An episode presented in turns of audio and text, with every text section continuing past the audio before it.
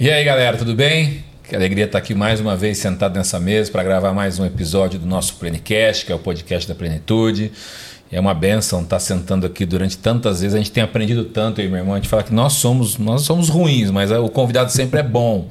Então a gente sempre aprende muito. Quero pedir aquilo que eu sempre peço para vocês. Se você puder curtir, compartilhar, se inscrever no nosso canal, manda aí para a galera, porque hoje nós vamos falar sobre um assunto muito importante. Vamos falar sobre o Espírito Santo. Olha Uau. só, pneumatologia, o estudo, a doutrina do Espírito Santo. Então isso daqui vai enriquecer a vida de muita gente. Sabe aquele irmão seu que está meio frio, aquele que está meio devagar, que não, não se movimenta muito nos dons? Esse é o vídeo, é esse é o podcast para você mandar para ele, para ele sair fervendo.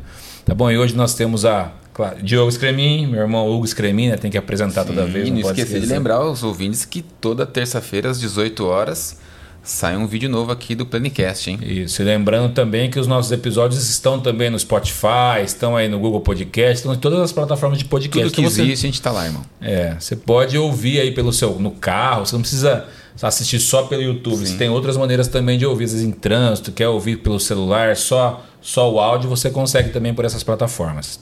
Valeu? Então hoje nós estamos recebendo aqui o, o nosso irmão em Cristo e teólogo Gutierrez Siqueira, teólogo, homem aqui é cheio de graduação, graduado em comunicação social pela Faculdade de Paulos, pós-graduado em mercado financeiro e de capitais pela Universidade Presbiteriana Mackenzie, pós-graduado em teologia e interpretação bíblica, bíblica pela Fabapar e é autor de seis livros, e inclusive nós vamos falar sobre um deles hoje, pneumatologia. Seja muito bem-vindo, meu amigo. Obrigado, meus irmãos. Prazer estar aqui e vamos lá, né? Trabalhar um tema que eu tenho trabalhado já há um tempo e eu gosto, eu amo de, de muito de falar sobre o Espírito Santo, sobre a teologia pentecostal. É um prazer estar aqui nesse podcast tão relevante. Estava vendo um pedacinho hoje a entrevista passada de vocês e um trabalho bem bacana e que prospere cada vez mais. Amém. Amém. Obrigado. Amém. Então você é assembleiano. Assembleiano. Assembleia de Deus, Ministério do Belém, lá em São Paulo. A gente chama o Ministério da Casa do Pão, né? É, Amigo, quando a pessoa lê a capa do livro, talvez, nossos irmãos aí que não têm tanto conhecimento em teologia, vê pneumatologia, vai pensar o que, que é pneumatologia. Vai pensar que é pneu, que é ar, ar, no, ar no pneu, vai pensar que são outras coisas. Mas nós, claro, pelo termo, nós sabemos o que é. Você podia dar uma, explicar um pouco sobre isso? Pois é, eu confesso, o, o meu editor na Thomas Nelson, que é o André, nem sabe disso ainda, mas eu confesso que eu me arrependi desse título. Puxa. Porque ele é muito pomposo. Né? Assim, é um título muito. Parece que o livro é acadêmico, mas e a proposta não é. Embora a proposta do livro seja trazer a discussão acadêmica para a linguagem popular, isso sim, eu quis fazer é, basicamente, toda a discussão mais recente em teologia pentecostal eu abordo um pouco nesse livro. Mas esse título às vezes espanta um pouco, né? E eu deveria ter dado um título mais popular, tipo um Boa Noite Espírito Santo. Alguma coisa assim. Boa tarde, podia é, boa, tarde, boa noite, boa tarde, Espírito Santo. Já tem bom dia, né? Já. Já pega os outros dois já. Porque teve até evangélico que me perguntou: mas o seu livro é sobre é, algum problema pulmonar? É um, eu, é um livro, eu ia, eu ia né? falar isso, eu ia falar isso, alguma coisa de pulmão. É, algum problema. É um livro de medicina? Não tem nada. Ah, aliás, tem a ver, né? Porque quando a gente fala de pulmão, a gente fala de pneu, a gente está falando de ar, de Exatamente, vento. Sim. E a palavra grega pneuma é, tem esse significado de vento, de, de ar em movimento, mas também tem o significado de espírito. Então, pneumatologia na teologia é um ramo da teologia sistemática que estuda o Espírito Santo. Né? Então, ah, quais são as obras do Espírito Santo? Qual a natureza do Espírito Santo? Os dons espirituais, o batismo no Espírito Santo, tudo isso está dentro dessa, dessa caixa da teologia sistemática que é a pneumatologia. Legal. Bom, a gente hoje nós temos diversas vertentes teológicas, diversos tipos de igreja que trabalham com o Espírito Santo ou acreditam no Espírito Santo de maneiras diferentes. Então, uhum. tem os reformados, tem os pentecostais, tem os carismáticos. Então, tem uma galera aí que, que acredita de maneira diferente. Eu li é, o livro para preparar o podcast. Cara, achei uma linguagem muito, muito fácil, de muito fácil entendimento. Não é um livro para para eruditos, uhum. para teólogos, é para quem quer aprender mais sobre, sobre o Espírito Santo. E pensando sobre isso, né, a gente está levando aqui para um, é, uma pergunta mais é, para o lado mais pentecostal, é, Algum, você fala sobre êxtase e você fala também sobre transe. Uhum. Algumas experiências com o Espírito Santo, eles pod, podem nos levar a essa situação ainda hoje de êxtase e de transe? Perfeito. Esse foi até o capítulo, acho que eu mais gostei de escrever, porque tem muita dúvida sobre isso. ah, tem muita dúvida e às vezes crítica da ideia de que a experiência no espírito possa ser uma experiência corporal, sensorial, uma experiência que seja marcante de alguma forma. E isso está presente na Bíblia o tempo todo. A gente não pode ignorar Números 11, 1 Samuel 10, 1 Samuel 19 e o próprio texto do Novo Testamento. É, não só Atos, mas também quando a gente fala de Paulo, quando ele tem aquela experiência que ele relata em 2 Coríntios 12, que ele fala que se no corpo ou fora do corpo eu não sei, ele teve uma experiência de êxtase que ele teve uma confusão espacial, ele não sabia exatamente onde ele estava. Né? É, essa experiência de Paulo, inclusive, ela é bastante comum na literatura judaica do Segundo Templo. Comum em que sentido? Outras pessoas também tiveram experiências parecidas, relataram nessa mesma linguagem e Paulo reproduz isso também. A própria linguagem que Paulo fala, havia um homem é, que subiu, né, foi arrebatado até o terceiro céu. Ele falando da experiência dele em terceira pessoa, é o tipo de marca registrada da experiência mística judaica que eles também relatavam suas experiências em terceira pessoa. Sim. Então, Paulo está seguindo até uma tradição já existente. Né? O que, que é o êxtase e o transe? Quem olha do lado de fora tá ali a pessoa A e a pessoa B. Um está tendo êxtase e outro está tendo transe. É quase impossível distinguir um do outro. Tá? É mais uma questão interna, é uma questão psicológica até. No êxtase, você tem memória, você tem lembranças, no transe, não. No transe, você tem uma experiência arrebatadora que você literalmente esquece, é um apagão na sua memória em relação àquilo. O êxtase, você tem o autocontrole ainda. Eu consigo parar a minha experiência de êxtase, eu consigo, de alguma forma, não começar, não dar o start, mas eu consigo é, dar um limite a ela. Sim. Já no transe, não. O transe toma conta de mim e eu fico ali literalmente sem controle. Uma outra diferença importante é que na, no êxtase, além de ter memória, ela não é um desprezo da racionalidade. Eu consigo é, ter uma experiência de, de êxtase e de alguma forma eu não ir contra uma doutrina, por exemplo. Eu não estou refazendo a teologia é, do cristianismo ou da minha própria igreja. No transe, normalmente há rompimentos doutrinários, pessoas que passaram por transes, porque essas pessoas normalmente têm uma experiência tão impactante, mas também tão diferente da sua própria tradição, que elas costumam vir com ideias novas e estranhas. Né? Também tem essa diferença. Tá? Mas, acima de tudo, a questão do controle da memória é o que diferencia o êxtase do transe.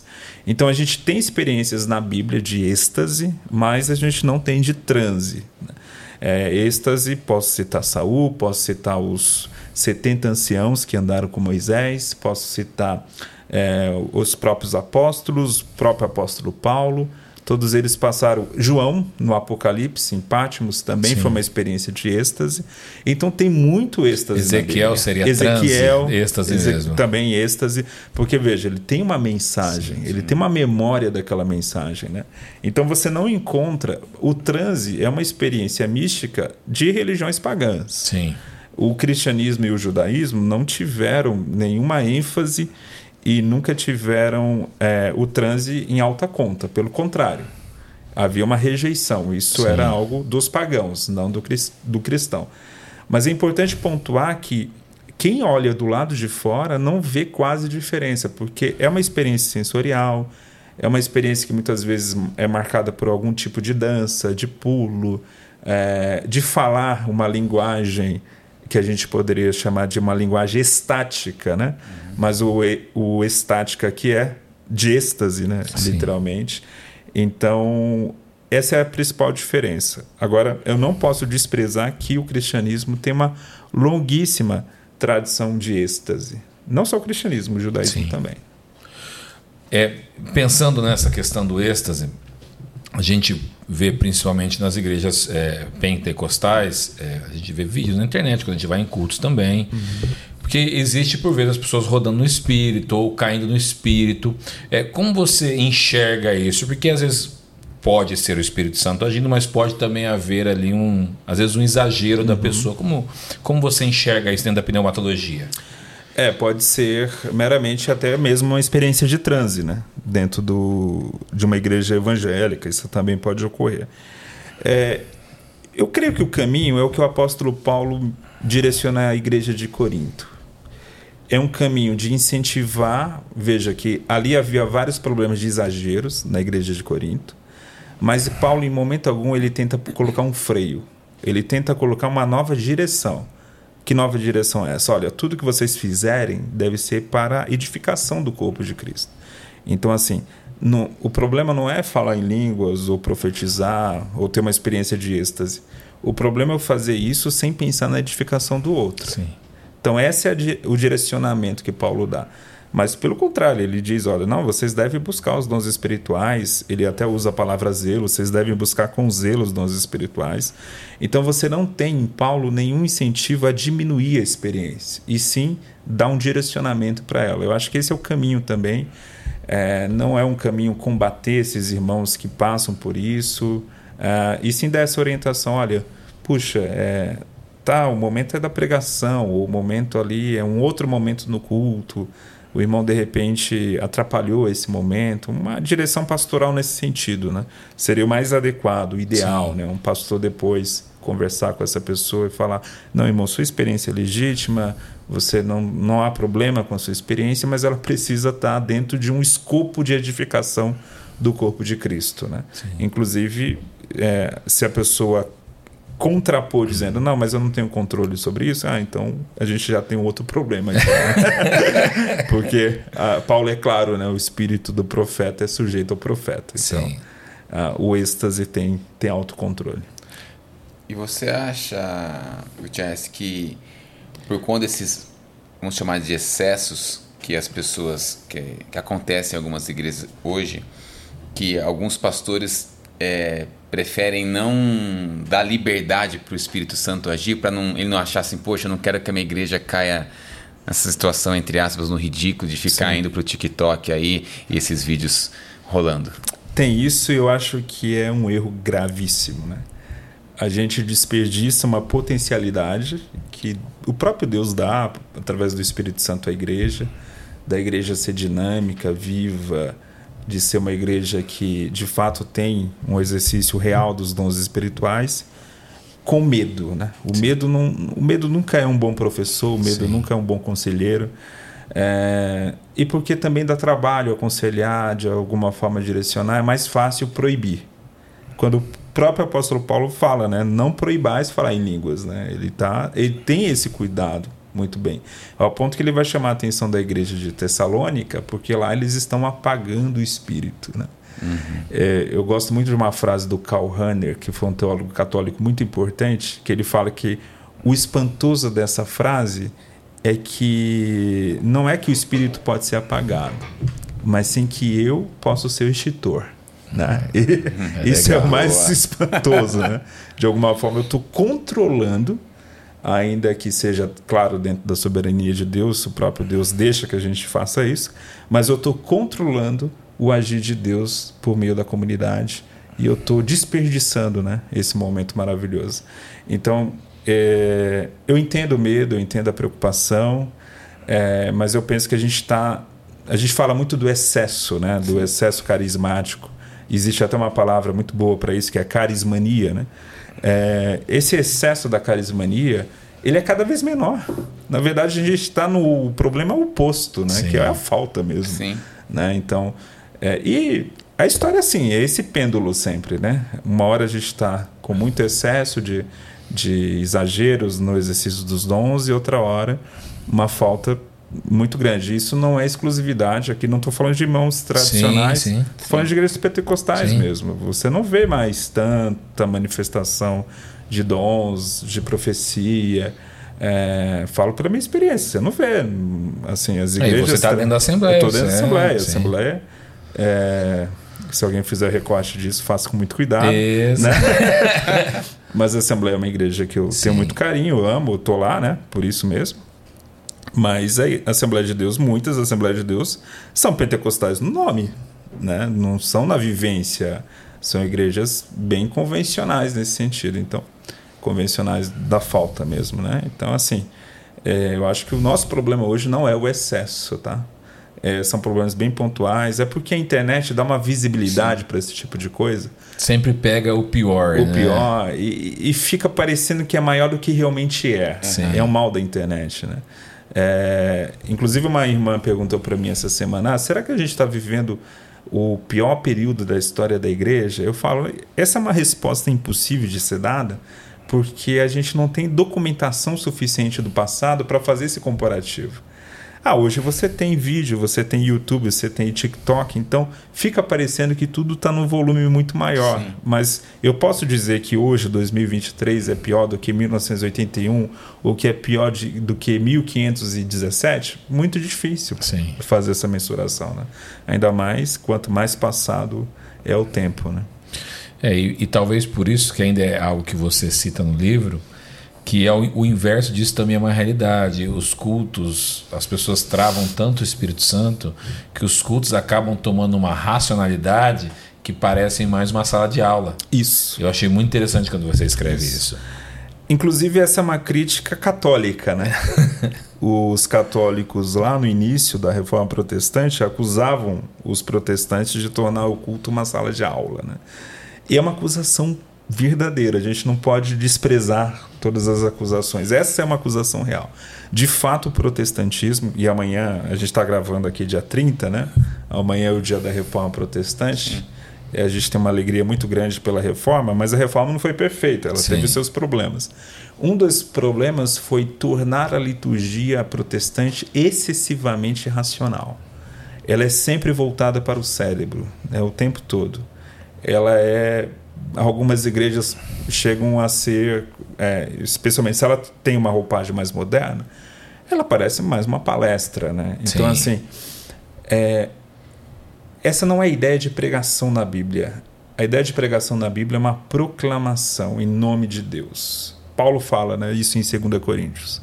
Eu falo em nome de Deus, eu falo por Deus, na presença de Deus. Ele põe uma linguagem mística aqui, tá? Eu estou falando, eu estou pregando, mas eu estou pregando, sim, sobre Deus, eu estou falando em nome dele, mas ele também está presente me olhando, me assistindo, né? é como se fosse um ritual, literalmente, algo que Deus está observando. É, isso não é meramente uma aula, isso não é meramente uma palestra. Né? É, então, esse problema histórico do protestantismo, eu chamo realmente atenção nisso no livro, a gente deve tomar um cuidado, porque o cristão, quando ele vai à igreja, ele espera de alguma forma que Deus fale com ele. né? E essa é um, esse é um desejo muito legítimo. Sim. Eu estou indo para a igreja para que Deus fale comigo. Não é para ser educado necessariamente teologicamente. Ah, também, se alguém fizer o corte disso, faça com cuidado. Eu não estou falando que a pregação não contém teologia. Pelo contrário, a pregação tem que conter teologia Sim. o tempo todo. E uma boa teologia, uma teologia de qualidade. Mas a pregação não é uma aula de teologia. Isso aí é completamente. É uma proclamação. E essa proclamação, eu espero ali, como ouvinte, estar ouvindo o próprio Deus falando. Sim. E não Deus me dando uma aula né? sobre, sobre hermenêutica ou pneumatologia. O púlpito não é, o púlpito não é academia, né? O não é tem que academia, colocar, é. Tem que separar as tem que separar, tem que é diferente. Por isso que a maioria das igrejas tem uma escola dominical, né? Deveria ter essa distinção mais Sim. clara ali, né? Entre pregação e ensino. É, é claro, a igreja também tem um papel educacional, mas o culto ali, o culto principal, o culto de domingo, é, esse espaço da pregação, ele tem que ir além da questão racional. Também tem que mexer um pouco com as emoções. A gente demoniza emoções, né? Isso é extremamente errado por vários motivos. Eu comento isso não só nesse livro, mas especialmente no livro Autoridade Bíblica, que também o Thomas Nelson publicou. Com Kenner, com Que eu- Kenner Terra. Isso que eu escrevi com Kenneth Terra. Nesse livro, o capítulo sobre emoções eu escrevi. O que, que eu comento nesse capítulo? a emoção ela ajuda a razão. É, é, diferente do discurso iluminista. E isso não é achismo meu. Isso aí eu falo baseado hoje em estudos de neurociência. Tem um autor maravilhoso que é o Antônio Damasio. Um dos, é, ele, o nome é, ele é português. Ele é um cientista que hoje está nos Estados Unidos e ele tem um trabalho fantástico. Ele tem um livro, até recomendo, O Erro de Descartes, que a Companhia das Letras lançou aqui no, no Brasil. E ele comenta isso: o erro do iluminismo de achar que a emoção só atrapalha a razão. Ele reconhece que, é claro, tem alguns, algumas disfunções emocionais, alguns exageros emocionais que de fato atrapalham a razão mas isso é muito menos do que a gente imagina. Pelo contrário, na maioria das vezes a emoção mais ajuda do que atrapalha o processo racional. Porque a emoção é até uma, é uma forma de depurar o que é importante para a mente processar. Legal. Esse é um dos pontos que ele chama atenção. E outro ponto, ele até conta a história de um ferreiro do século XIX, que esse ferreiro sofre um acidente, ele era um cara normal, casado, com sua família ele sofre um acidente, ah, o pedaço de ferro é, fica dentro da cabeça dele, exatamente no lado do cérebro que lida com as emoções, e ele fica um cara sem emoções. É, estritamente emocion... É, racional. Seco. Seco, racional, racional em tudo. ele se tornou uma pessoa insuportável. Ele depois acabou se divorciando, acabou virando um pária na sociedade. Ah, por quê? Porque ele não tinha mais nenhum filtro. Então, assim, ele lidava com as pessoas de maneira muito seca, muito agressiva, violenta. Por quê? Porque ele era racional. Ó, isso aqui faz sentido, faz sentido, mas a emoção não está depurando nada. E aí não está é, filtrando, tá nada filtrando nada. E ele se tornou uma pessoa insociável. Né? Então é muito importante a gente valorizar a emoção, porque ela. A própria ideia da teologia hebraica de coração coração na Bíblia nunca foi mente, somente. É, é, é claro nunca que, foi órgão também, né? É, é claro que o coração é um símbolo também do processo racional da Bíblia, mas envolve vontade e sentimento. Então, quando eu falo em coração na Bíblia, são três coisas que estão em equilíbrio: é vontade, é emoção e é razão. Né? Essas coisas andam juntas. Falando do Antigo Testamento, aproveitando o gancho, a gente é, tem sempre a ideia que o Espírito Santo, é, no, no, Antigo Testamento, ele era, ele era colocado em, em pessoas específicas para obras é, realmente específicas. Isso realmente é assim ou o Espírito Santo ele já estava mais, ele estava disponível também no Antigo Testamento? É assim mesmo, né? O Antigo Testamento ele põe o Espírito Santo como é, como aquele que vem sobre alguém que precisa ser capacitado. Né? Essa ideia também está presente no Novo Testamento. De alguma forma, o Novo Testamento também trabalha, e Atos especialmente, a ideia que eu preciso ser capacitado pelo Espírito Santo para fazer a obra de Deus, para testemunhar do Evangelho. A diferença é que o Novo Testamento vai trabalhar o conceito de regeneração do Espírito Santo operando na salvação, na santificação.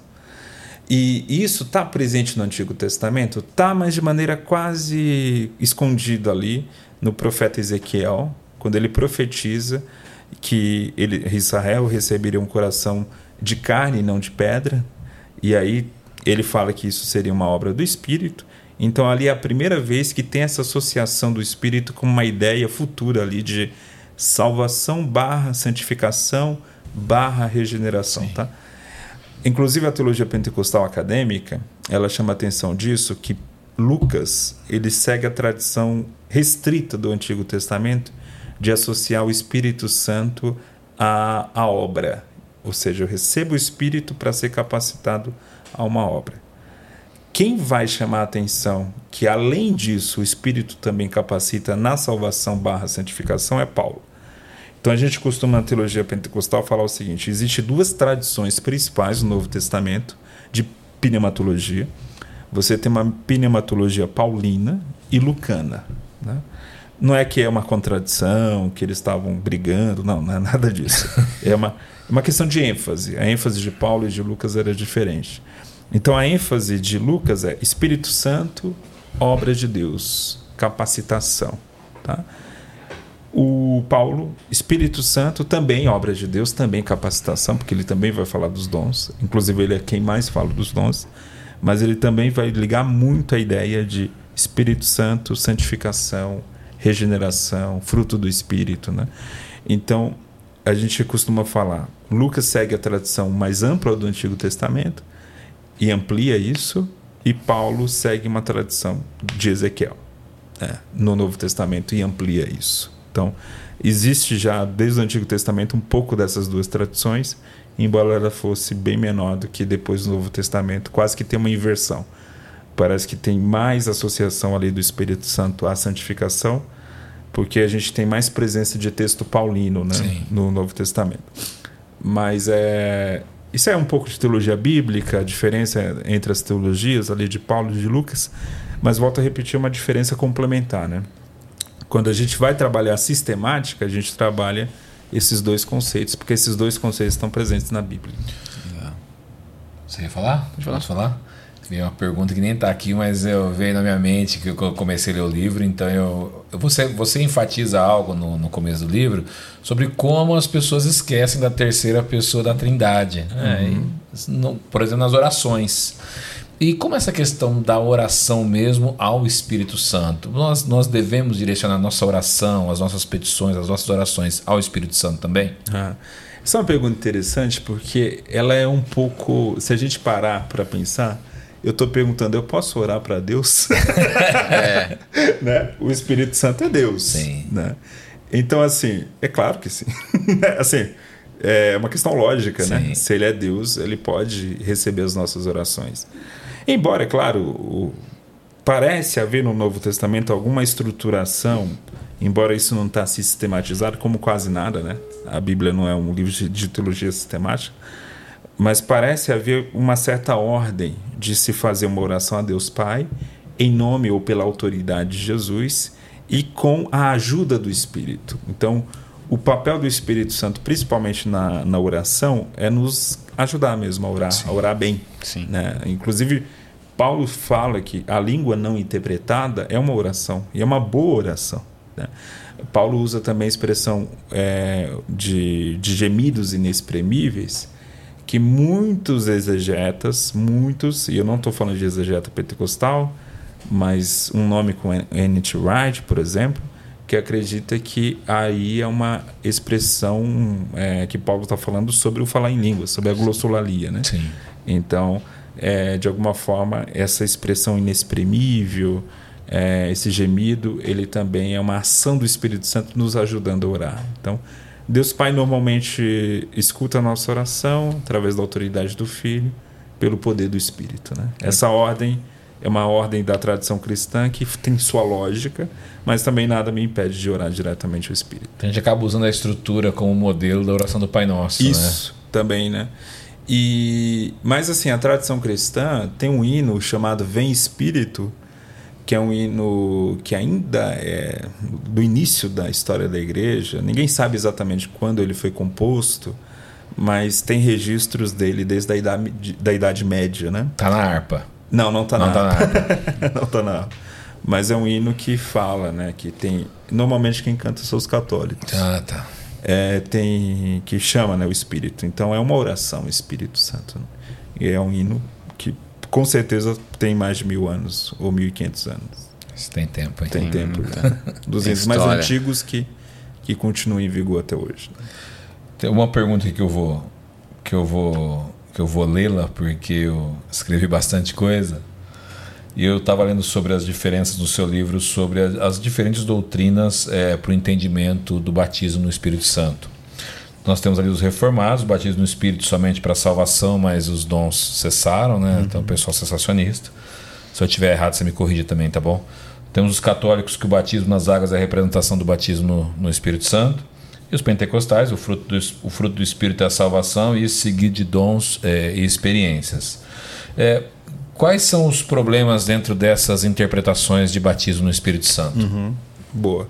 É, de maneira geral, a gente até pode dividir em duas classes, né? Os pentecostais e o restante da tradição cristã, que normalmente associa o batismo no Espírito à conversão, e os pentecostais que não. É, qual o problema? O problema é o seguinte: a, a expressão batismo no Espírito, é, ela é uma expressão que ela aparece, assim, expressão não assim exatamente, né? Mas a ideia de a palavra batismo e a palavra Espírito, elas estão juntas em algumas ocasiões na Bíblia. Estão juntas nos Evangelhos e estão juntas também em 1 Coríntios capítulo 12. Em 1 Coríntios 12, claramente Paulo está 12 13, versículo 13 claramente ali Paulo está associando a palavra batismo à ideia de uma regeneração ou de uma conversão. Então, a base principal dos tradicionais, de maneira geral, estou aqui generalizando, Sim. mas a base dos tradicionais é esse versículo. Olha, Paulo está associando a experiência da conversão à nomenclatura batismo e espírito. Os pentecostais vão chamar a atenção das falas de Jesus, ou melhor dizendo, antes disso, das falas de João Batista, que viria aquele que vos batizaria com a, é, que vos batiza eu né vos batizo com, com água, água, mas viria aquele que vos batizaria com o Espírito. Se você vê a cadeia lógica dos Evangelhos especialmente Lucas porque Lucas escreve o Evangelho e Atos isso claramente na estrutura cronológica do texto vai se cumprir em Atos 2 então Sim. claramente ali João não está falando de conversão. Ele está falando de uma experiência carismática, que vai desaguar lá em Atos 2. Então tem um impasse. Na verdade, a Bíblia, o que a gente tem aqui, e quem, quem chama essa atenção, um teólogo chamado Frank Maquia, que é um teólogo da Assembleia de Deus dos Estados Unidos, ele com muita razão fala o seguinte: olha, tanto a tradição tradicional, vai, o tradicionalismo, quanto os pentecostais, eles pegaram uma analogia e abraçaram. Quando a Bíblia tem as duas, tá? Então assim, na verdade, o batismo no Espírito Santo na Bíblia significa tanto conversão quanto uma, uma experiência carismática pós-conversão. Significa as duas coisas. Depende do texto que você está lendo. Mas como a gente é dessa tradição racionalista, a gente quer. Não, só pode significar uma coisa. Sim. Ou uma coisa ou é outra. Né? Só que os a Bíblia, dois não dá. Os dois não dá. Só que a Bíblia é teimosa em nos mostrar os dois caminhos. Sim. Aí eu achei bem inteligente a solução dada por um teólogo brasileiro, inclusive, o Antônio Gilberto, que ele dá uma, uma solução sistemática, não é derivada diretamente do texto bíblico. Ele faz uma separação na preposição batismo pelo e batismo no, Sim. no Espírito. Batismo pelo, como a preposição já mostra, é uma atuação direta do Espírito. Então, é o batismo me inserindo, me inserindo no corpo de Cristo. Então, esse é o batismo da conversão. Então, todo crente é batizado pelo Espírito no momento Como da conversão. Como gente dizer, é o selo que nós recebemos da salvação. Justamente, está associado ao selo. E o batismo no Espírito, que é essa experiência pós-conversão, que está ligada à evangelização, à capacitação espiritual, para que o crente seja usado na proclamação do Evangelho. Tá? Então, essa solução dada por ele, é, eu acho bastante inteligente. Não, não é uma ideia dele, mas ele reproduziu muito bem. Quem traz primeiro essa ideia é um teólogo americano chamado Anthony de Palma. E, mas é uma solução bem inteligente para esse impasse, porque de fato a Bíblia apresenta esses dois caminhos. Então, se eu ficar insistindo que é uma coisa e não a outra, é, à luz da teologia bíblica não faz muito sentido. É um pouco dos dois. Né? As coisas, os dois precisam acontecer juntos, não acontecem juntos ou podem acontecer juntos? Até podem acontecer juntos, né? Normalmente não acontecem juntos, né? Eu falo, e aí isso já é uma conclusão da nossa experiência. Sim, né? da nossa experiência mas normalmente não acontece junto. Inclusive em Atos não aconteceu junto, né? É, até porque os discípulos já eram convertidos, já estavam com Cristo, já eram parte do corpo. É, e isso acontece depois né, na vida deles. Então, normalmente não acontece juntos. Agora, por que que não? Por que que sim? Isso é uma questão que aí a gente tem que jogar na soberania de Deus, porque Deus não deixou na Bíblia muito detalhe, né? Por que que que, que alguns recebem, outros não recebem? Sim. Porque tem gente que deseja muito e não recebe. Assim, esse tipo de pergunta eu recebo direto, né? E a minha resposta, às vezes eu respondo, mas é um não sei, né? Porque, Sim.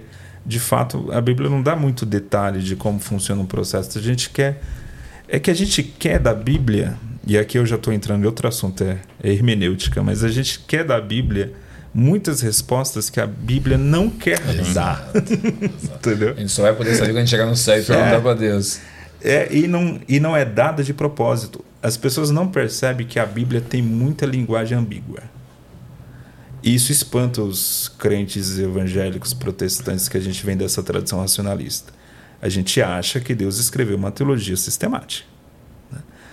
Eu costumo brincar com um exemplo disso, o quanto que a linguagem bíblica é ambígua às vezes. É, às vezes não, quase sempre. A história de Caim e Abel. Lá diz assim, secamente: olha, Deus rejeitou a oferta de. rejeitou Caim, a sua oferta, e aceitou a Abel e a sua oferta. Aí a gente fala, né? Ah, não, é porque a- Abel fez melhor, Caim fez pior. Ah, que não sei o quê. Abel deu o melhor que ele tinha, Que ele tinha. Caim deu do pior Onde está isso no texto? Não, não é. Não tem. o, o texto, em momento algum, fala o, o porquê que Deus aceitou e não aceitou. Não, não tem. O texto não tem justificativa. Porque justamente para a gente ter o mesmo choque de Caim. Afinal, por que, que o Senhor não me aceitou? O que, que o Senhor tem contra mim? Exato.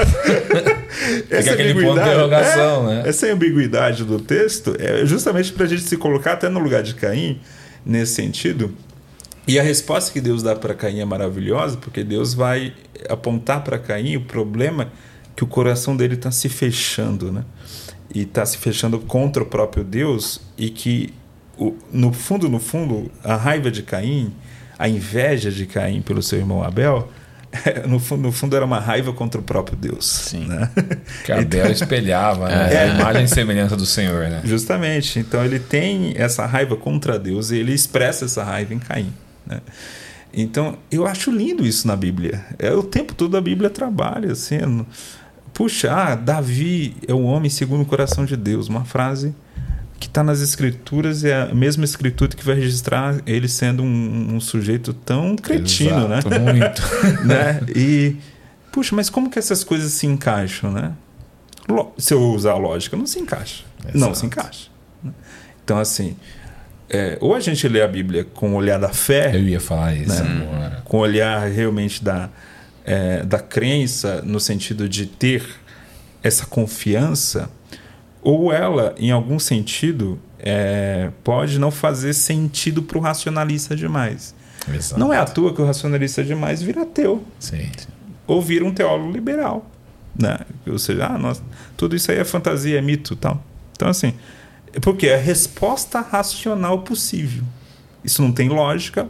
Se não tem lógica, é meramente uma uma fantasia e eu não quero isso para mim.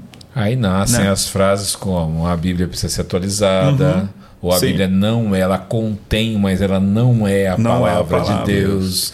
Mediante essas coisas. E você vê os dois caminhos, tanto aquele crente muito fundamentalista quanto o liberal, eles têm um problema com a Bíblia que é exatamente o mesmo, que é um problema que a Bíblia não se encaixa uma lógica que ele gostaria que ela se encaixasse. Né? Então aí nasce esse problema dos dois grupos, porque são dois grupos, embora tenham uma ideologia diferente, mas são dois grupos com o mesmo problema racionalista né? de ler a Bíblia. Pode falar. Tem um, sempre uma pergunta que as pessoas sempre fazem e ficam pensando.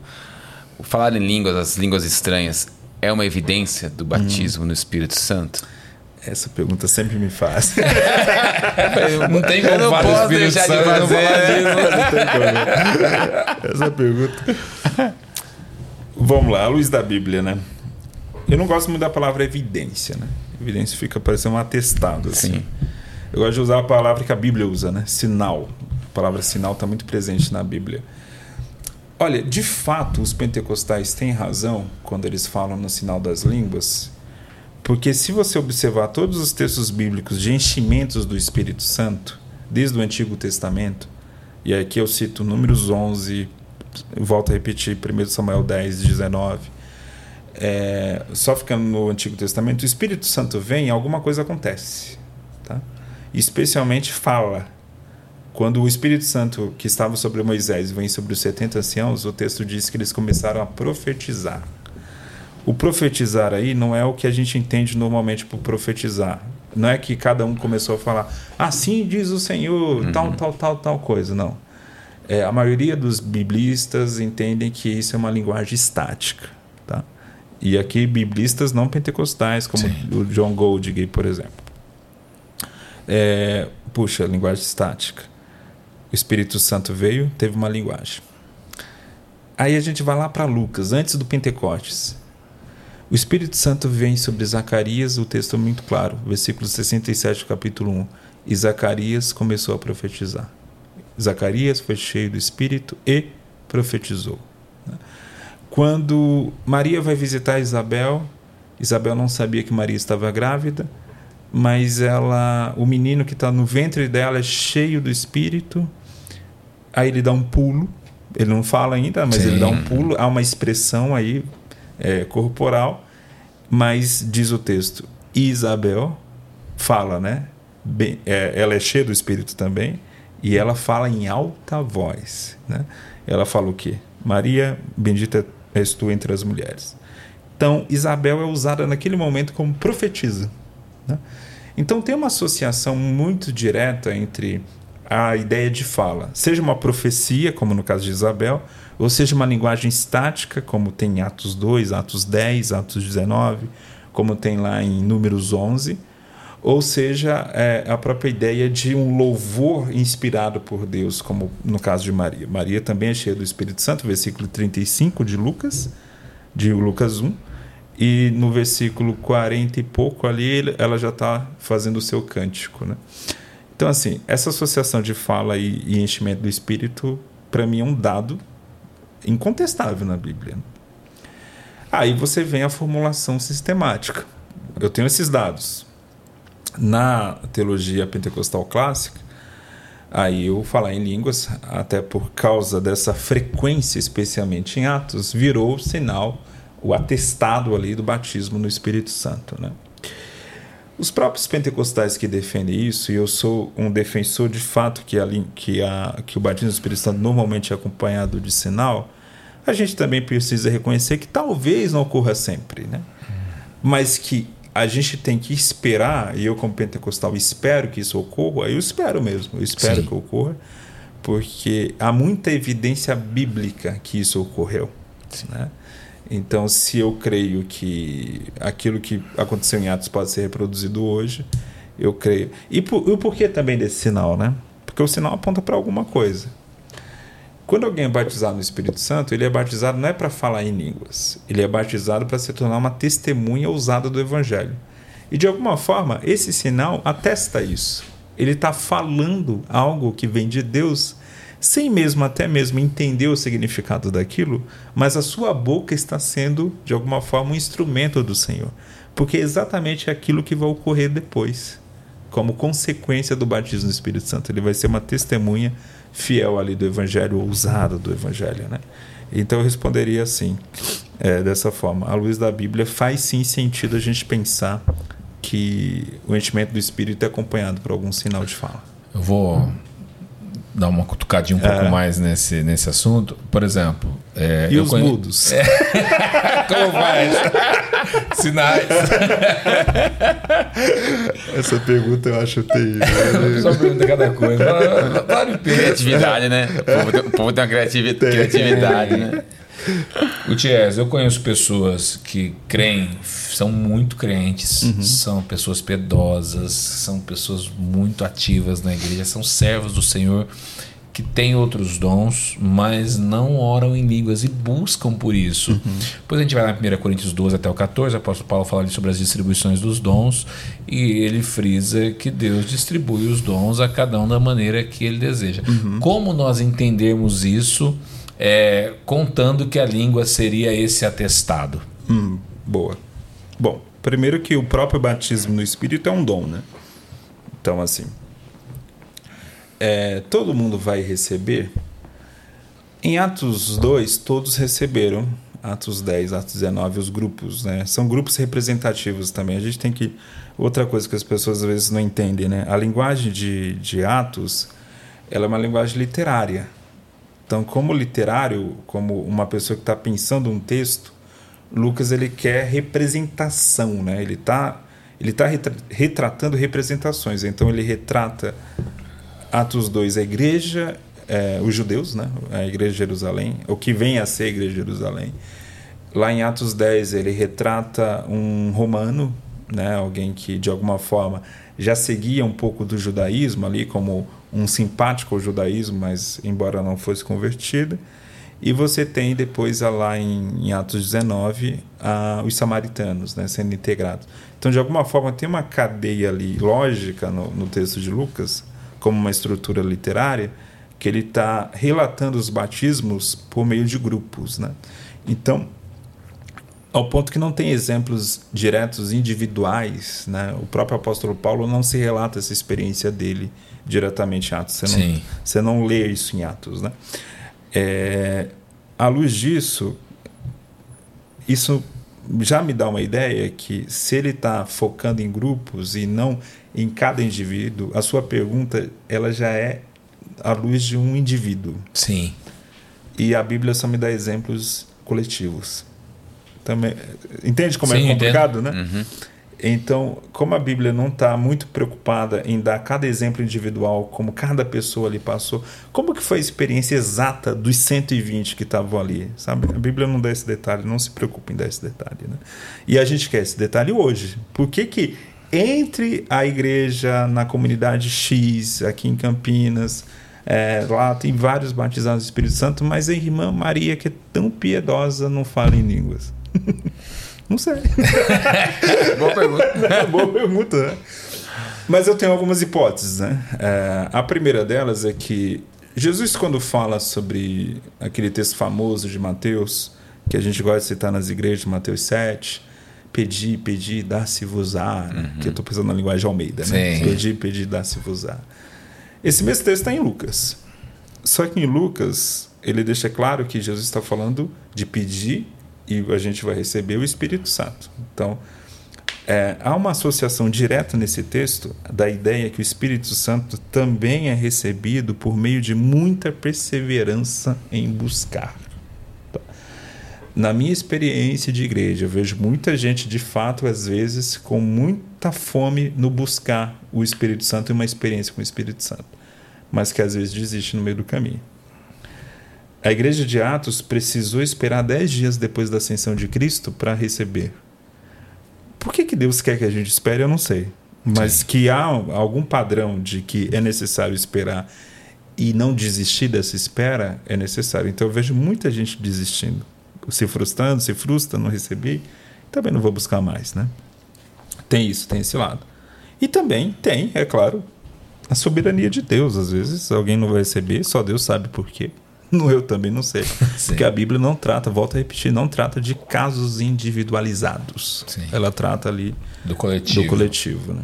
Então, assim, é, eu entendo a nossa cabeça moderna, a gente quer analisar cada caso um caso, né? Mas é biblicamente falando, não posso te dar essa resposta. Sim. Então, o irmão que está aí, que está buscando, continue. Continue buscando, né? E se você morrer sem receber, tá tudo bem. Você vai para o céu e tá tudo É isso que importa. Galardão vai ser recebido. Habitar com o Senhor para sempre. É, e tá tudo bem. Né? É porque às vezes também, talvez, tem irmãos que até hoje não não tem o dom de, não tem o dom de oração em línguas, às vezes fica no desejo de querer porque o irmão tem. Isso. Mas não para edificação é. pessoal. Tem muito isso, tem muito essa coisa de comparação. Também tem um processo denomina denominacional que para você ser obreiro em igrejas Isso, pentecostais, sim. normalmente você tem que ter passado por essa experiência. Bom, essa é uma questão bem complicada, né? Porque eu posso criticar também essas igrejas que têm essa regra, mas eu também entendo porque elas impõem essa regra, porque imagine só, se começa a ter pastor que não passou por essa experiência, ele não vai também ter um incentivo a incentivar outras pessoas, vai. E aí acaba que no decorrer do tempo essa igreja perde essa característica pentecostal. Então, assim, eu entendo quem critica a regra, eu entendo também quem estabelece a regra, porque realmente é um dilema bem, bem complicado. Ainda dentro das questões de, de, de oração em línguas, a gente vê muito quem ora, Uhum. mas pouco quem interpreta, né? Isso, é Isso. uma realidade também dentro das igrejas, né? A gente, muita gente ora, mas pouquíssimos é, têm a capacidade de, de interpretar o dom de línguas, né? É, eu mesmo, na minha experiência de crente, eu vi duas vezes, duas vezes interpretação uma de vez línguas. só. É, Uma vez eu vi. né? Eu vi uma vez também. Duas ou três, agora não lembro exatamente, mas muito pouco, né? Pra quem tem 22 anos de crente, né? Isso aí dá, é muito pouco. Não, tá, com uma, tá com uma boa estrada Boa já. estrada já. A gente É é, até mesmo por A gente é neófito perto de você. Entendeu? Neófito, né? 22, é, 22 anos, A meu gente tá Deus. 14. 14 anos. 13 anos. Então, tô ficando velho. Da mesa você é o Velho mais de novo. crente. é, velho de crente. outra, outra questão é, que a gente entra muito, e isso causa muita dúvida nas pessoas também, é que quando você ouve muitas coisas acerca do Espírito Santo, você sempre vai ficar com dúvidas quem está certo. Na questão do seguinte: todos os dons cessaram, não cessaram, continuaram. E aqui não estou fazendo crítica aos nossos irmãos reformados de maneira alguma, mas é, existe algo estranho no meio do caminho, porque assim. Tá, os dons cessaram, mas os dons de serviço não. Mas os dons extraordinários sim. Os dons de profetas cessaram, dos apóstolos também. Mas os outros dons não. Como nós entender quem tá certo nessa história toda? É, é o Lucas Blay ali que tá aqui assistindo a gente. É, é- é o pentecostal? É o reformado? Como entender isso, cara? Essa, essa é a pergunta mais fácil que você fez. porque o cessacionismo é, é muito fácil de rebater, porque não tem, não tem lógica bíblica nenhuma.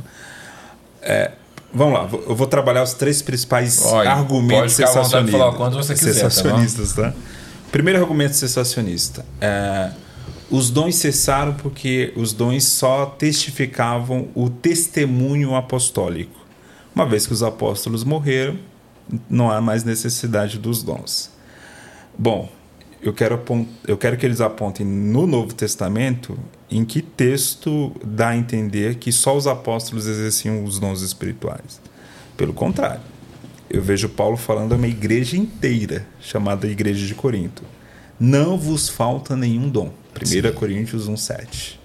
A igreja de Corinto não era uma igreja só povoada de apóstolos. Inclusive, naquele momento que ele direciona essa epístola, não havia nenhum apóstolo na igreja de Corinto. E a igreja de Corinto, ela exercia os dons espirituais.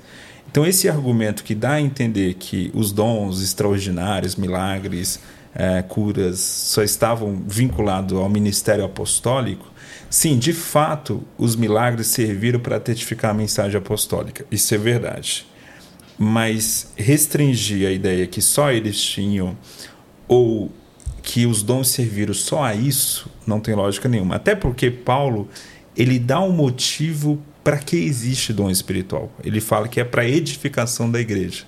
Então, enquanto existir igreja, vai ter a necessidade de edificar a igreja. Então, esse é o primeiro argumento bem furado. O segundo argumento, que é ainda pior, é que, ah, não, só cessou os dons extraordinários. Então, é isso que é a coisa mais Só doida. meio. Só. É, metade ficou Metade. e metade foi embora. Por quê? Aí é engraçado esse argumento. Primeiro que a Bíblia não faz essa divisão entre dom extraordinário. Essa é uma divisão sistemática. Sim, sistemático. A Bíblia não faz, porque se você pega a lista que Paulo dá aos Romanos, capítulo 12, lá tem profecia e tem ensino, um do lado do outro. Né? Ou seja, tem um dom carismático no sentido de ser algo mais espetacular. Profecia, né? profecia. E tem um, um dom que, é, que vem, inclusive, da personalidade, da, da natureza né? da pessoa ali, que é o dom de ensino. Então, a Bíblia não faz essa divisão.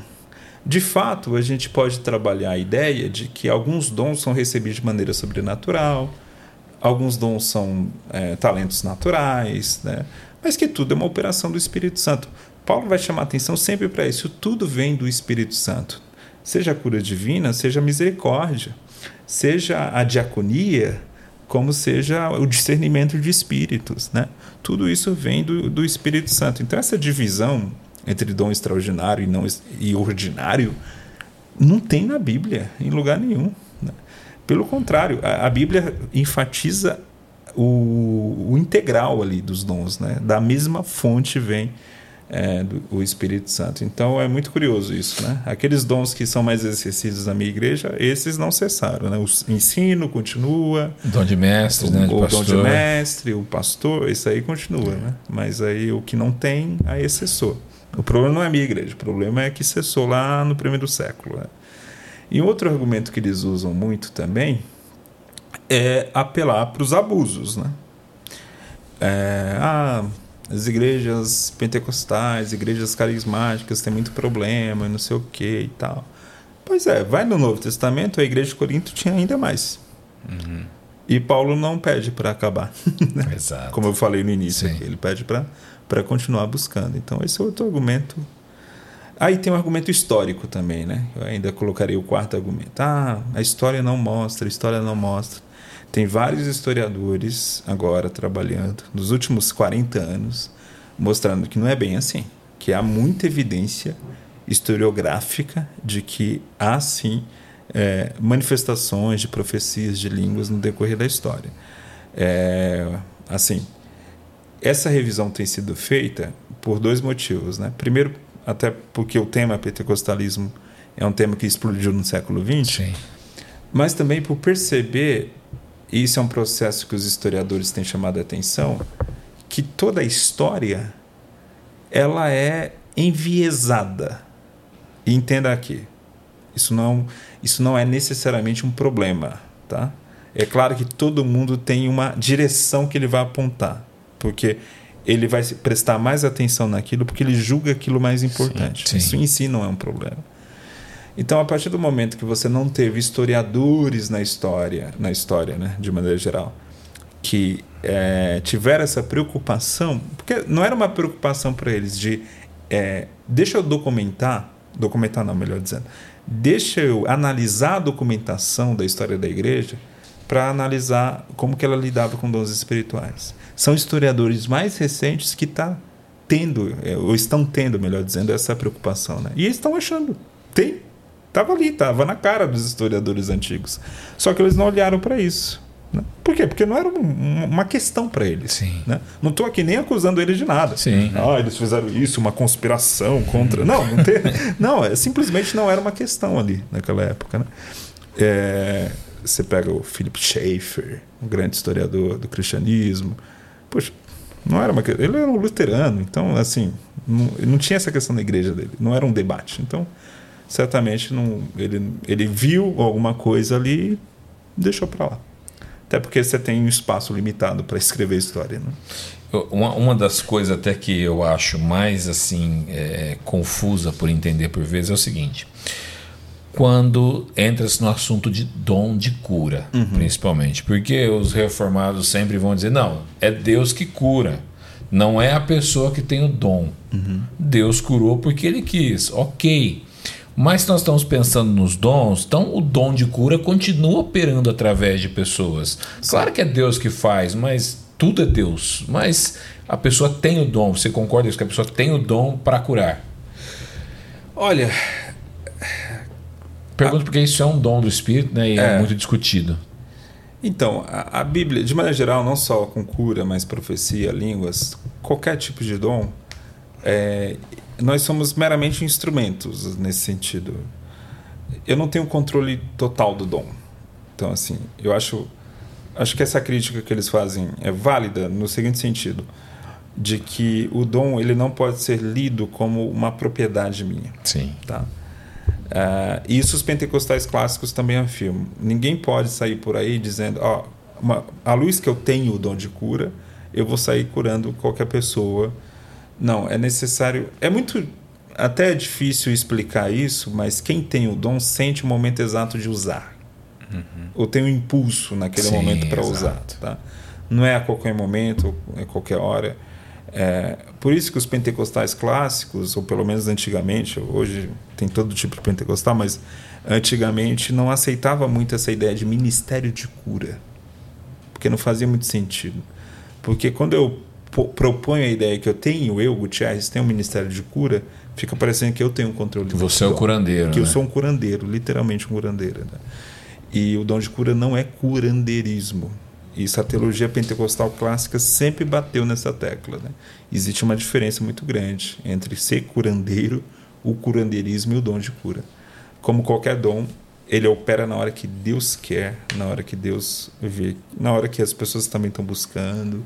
Então é uma cadeia de questões aí que pode acontecer. Né? Alguém está buscando a cura, ou Deus quer de maneira soberana curar ou há uma necessidade muito grande naquela área de uma cura divina, porque eu costumo falar isso, né? A cura divina ela é menos presente até mesmo nas igrejas pentecostais hoje, porque a necessidade também se tornou menor. Exato. Né? Hoje as pessoas têm acesso a mais saúde física.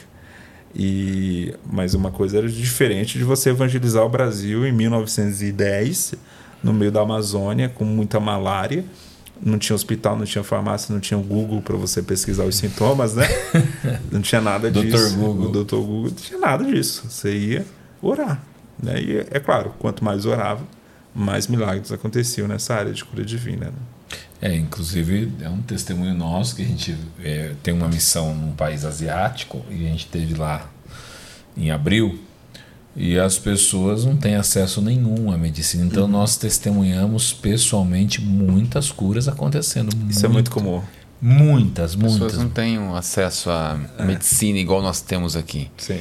Então, por isso, a única coisa que elas têm na mão é oração. Oração. É a fé. É a fé. Isso é. Uma vez eu estava ouvindo um missionário africano, ele, é, ele em si é africano falando ele admirado que era a primeira vez dele no Brasil. Nossa, quanta farmácia tem aqui, né? Tem farmácia em, e, e, realmente o Brasil acho que é o país que tem mais farmácia no mundo. Tem. Né? É uma coisa impressionante. Uma, uma né? em cima da outra. É uma em cima da outra. Você não, você não vê isso em outros países não, desenvolvidos, não, você não vê. E ele impressionado com o número de farmácias e tal, ele dizendo: "Nossa, a, o posto que tinha remédio para gente ficava a 200 quilômetros. Né? Então, assim, é o tipo de coisa que você imaginar Cara, 200 quilômetros, você morre. É, é um. E não tem carro, é, às vezes é, tem que ir de animal ou vai numa caminhonete, alguma coisa. Você, é, é, muito tempo, né? É uma distância, numa estrada de terra, uma estrada ruim. É muito tempo de distância. Então, essa necessidade acaba acontecendo mais cura divina e tal.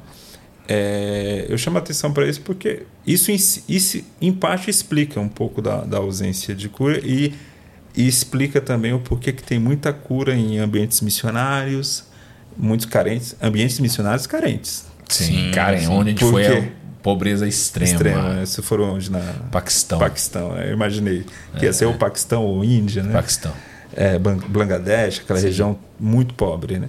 Mas se a gente imaginar, quando você ouve um missionário que está na Espanha, em Portugal, ele não tem esse tipo de conversa. É. Normalmente não tem. Então, assim, é, a necessidade também faz o dom, né? É, porque a Bíblia diz isso, né? O dom é, é dado para aquilo que é útil. Sim, então tem sim. essa relação também. É, inclusive, é, quando o apóstolo Paulo traz a lista de dons, ele fala que nós precisamos buscar o dom de profecia com mais zelo ainda, né? com mais com mais fervor, com, com, com, mais vontade. Porque edificar mais naquele contexto, né? Porque eles estavam dando muita ênfase para o dom de, de línguas e esquecendo o dom de profecia. Então Paulo dá uma equilibrada. Busque mais agora a profecia, porque ela vai edificar mais, então nesse sentido vai ser mais importante. Não é que ele está fazendo uma hierarquia de dons, né? Sim. mas naquele contexto ele estava mostrando que era importante dar essa equilibrada ali na igreja de Corinto. Eu acho que de alguma maneira isso serve como princípio geral para a gente que qualquer igreja que tem ênfase demais em um dom, ele precisa dar uma equilibrada em outro. Sim. Inclusive igrejas tradicionais que têm muita ênfase no dom de ensino e esquece dos outros. Porque esse dom está lá. Só está lá, está realmente operando, né? mas só está ensinando. Mas tem que ter um equilíbrio em Sim. outros dons. E eu acho maravilhoso a forma como o Espírito Santo opera, porque ele, ele cria uma tensão por meio dos dons também, para dar essa equilibrada. Né? Eu costumo brincar nas igrejas que eu quando eu falo disso, pense no dom da misericórdia e no dom da administração. A mesma pessoa não vai ter esses dois dons, né? não vai ter. A pessoa, a pessoa da misericórdia é aquela que é coração aberto. Qualquer um que parece na porta pedindo esmola uma, ou uma cesta básica, ele está entregando e tal. O cara da administração é totalmente o contrário. Né? Totalmente. Né? Ele está ali, calma aí, eu quero saber, vamos, vamos é. dar mesmo por quê e tal. Puxou a ficha daquela pessoa, né? E aí, às vezes, essas duas pessoas entram em, em atrito. atrito ali, né? Sim. Mas o próprio Espírito põe essa atenção para a igreja funcionar melhor, porque ela precisa dos dois. Né? A ideia, inclusive, dessa diversidade dos dons é que nós somos incompletos. Sim. E eu completo você, você Sim. me completa, e vice-versa, assim, porque é, ninguém pode né, ser completo em tudo, não, não existe isso. Nosso pastor, inclusive, fala que tesoureiro é a pessoa que tem a cara mais feia da igreja. É, eu, e normalmente, normalmente é quem tem o dom da administração, né? Quem é. sabe dizer não. É, exatamente. o dom da misericórdia, todo ah, mundo que fosse pedir dinheiro é lá. O não é difícil, hein? Ia falir a tesouraria é, da igreja, ia pediu. Gutierrez, ainda falando sobre o dom de profecia, é porque existem alguns dons que são mais fáceis de serem manifestados e, e, e mais difíceis de serem colocados à prova, uhum. que no caso é o dom de profecia. Como a gente trazer o, o dom de profecia para os dias de hoje? Como funciona esse dom especificamente? Porque a gente vê muito essa questão de profetada, uhum. né? As pessoas às vezes darem palavra para você da sua própria carne, assim diz o Senhor, de falar coisas que, que não eram de Deus realmente. Como a gente entender melhor esse dom hoje? É, o dom de profecia ele é mais do que predizer o futuro, né? Inclusive, raramente o dom de profecia vai predizer o Sim. futuro. Embora a gente não possa desprezar que algumas vezes isso possa ocorrer, né?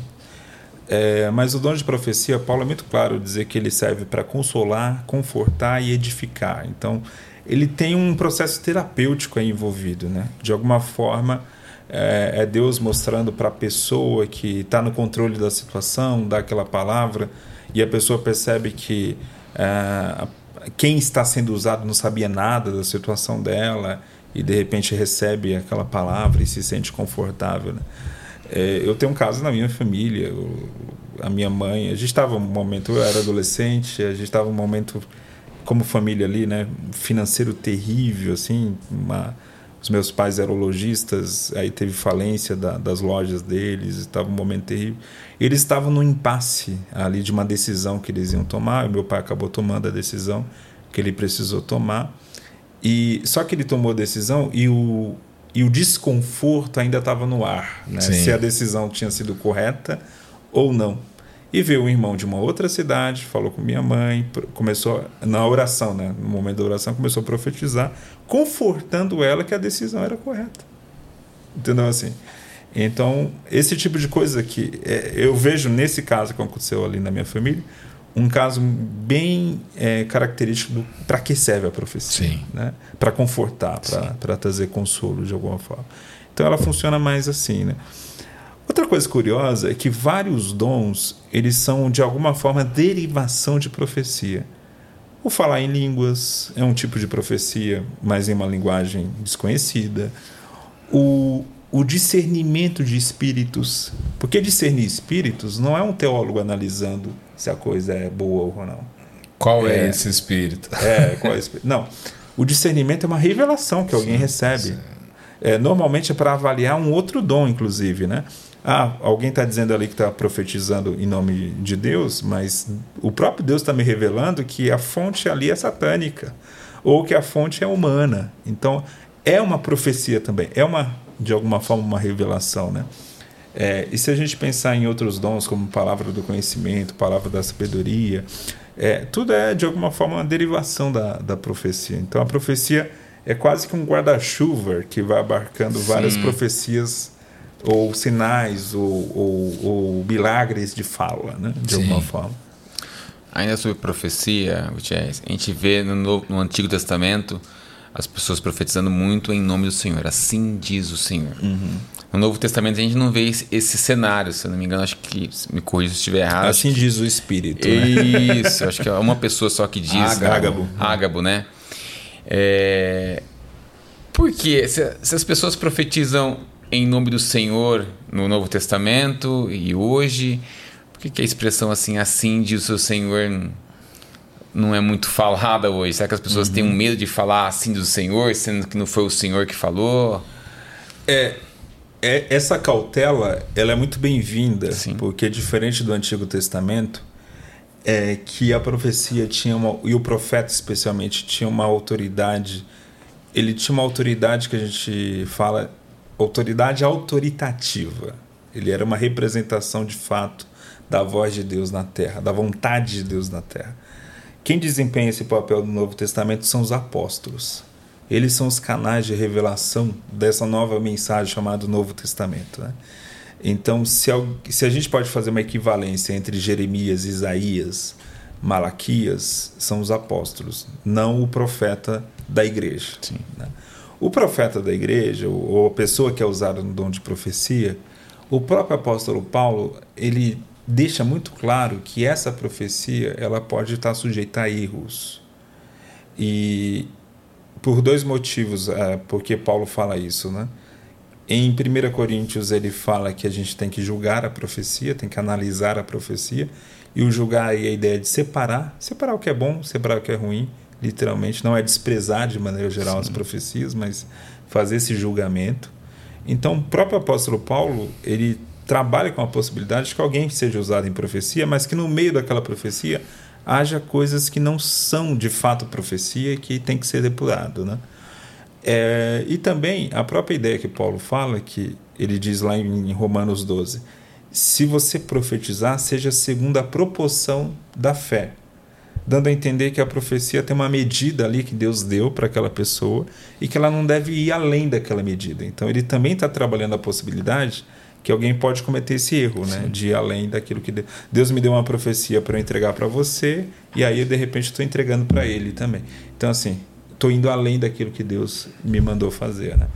É, então nesse sentido é, é incomparável o, a importância autoritativa do profeta Jeremias, Isaías, é, Zacarias, do profeta fulano de tal da Sim. nossa comunidade. Então, é, eu não por isso que não tem essa, esse costume. costume de assim diz o Senhor. Assim diz o Senhor tal.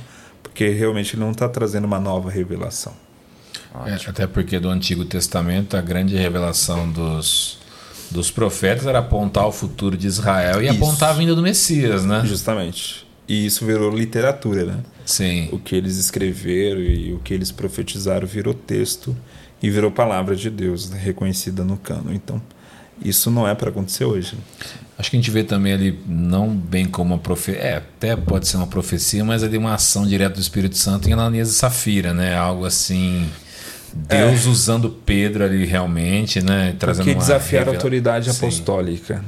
Então, assim, isso jamais vai acontecer hoje. Sim. Né? Ah, alguém desafiou o pastor. Ainda que tem uns irmãozinhos que desejando lá, é. né?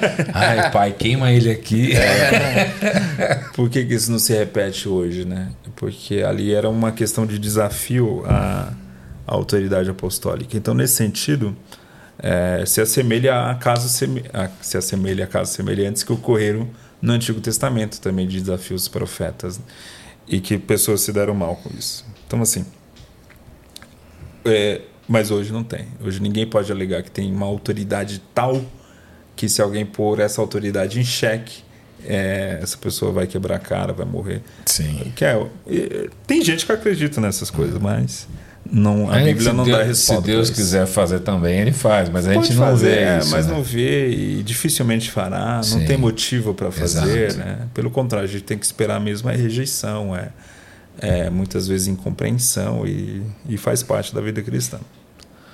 É que o pessoal fica esperando a vitória com sabor de mel. E às vezes nem sempre é assim. sabor de vingança. Né? É, Minha vitória eu, com eu usar de vingança. Aqui. Eu usar uma expressão aqui, mas eu pensei bem melhor. depois você é, conta vai. pra gente. Não, depois. É. Aí vocês vão ser Ministério Público mesmo de novo. É, eu acho que nem se eu posso pôr isso na conta do pentecostalismo, mas talvez do neopentecostalismo também, que até você fala um pouco isso no seu livro, que um grande problema em tudo isso foi a teologia da prosperidade. Uma teologia triunfalista que uhum. te traz uma, uma, uma sensação de vitória e que você pode ter essa prosperidade dando algo para Deus, recebendo algo em troca. Como você enxerga isso nos dias de hoje? Pois é, a teologia da prosperidade ela é terrível é, em vários sentidos. Ela, ela é terrível porque ela é bíblica. Que, esse é o problema. Ela parece bíblica, né? É, o teólogo, teólogo, teólogo é a maneira de dizer, mas o, o pastor que defende a teologia da prosperidade, é, ele, ele usa textos bíblicos que estão ligados a, a Israel a, de fato a promessa de prosperidade na nação de Israel como a nação da aliança e ele aplica isso diretamente à nossa vida hoje, né? Então é um problema de leitura hermenêutica, assim, ele não entende essa diferença, é, não entende que o texto não é uma promessa para um cara do século 21, mas era para uma o coletivo da nação de Israel também não era para cada, cada indivíduo de Israel, Sim. era para o coletivo e tal. Então, o primeiro problema é esse: é difícil combater aquilo que parece para algumas pessoas tão bíblico. Né? O segundo ponto é que é um discurso totalmente contrário com o início do pentecostalismo. Que, muito pelo contrário, ninguém esperava nada de conforto nessa terra, não esperava carro bonito, casa bonita. A ênfase sempre foi o além, o céu e tal. Então, é um rompimento de discurso muito forte com o início do pentecostalismo. Então, é, é algo que também mancha um pouco da própria história do movimento pentecostal. Né? E fora que a maioria que prega isso é picareta mesmo, né? Exato. é, o cara realmente é como os coaches hoje, né? Ele fica... migrou, né? Da migrou prosperidade para o coach, né? Coach.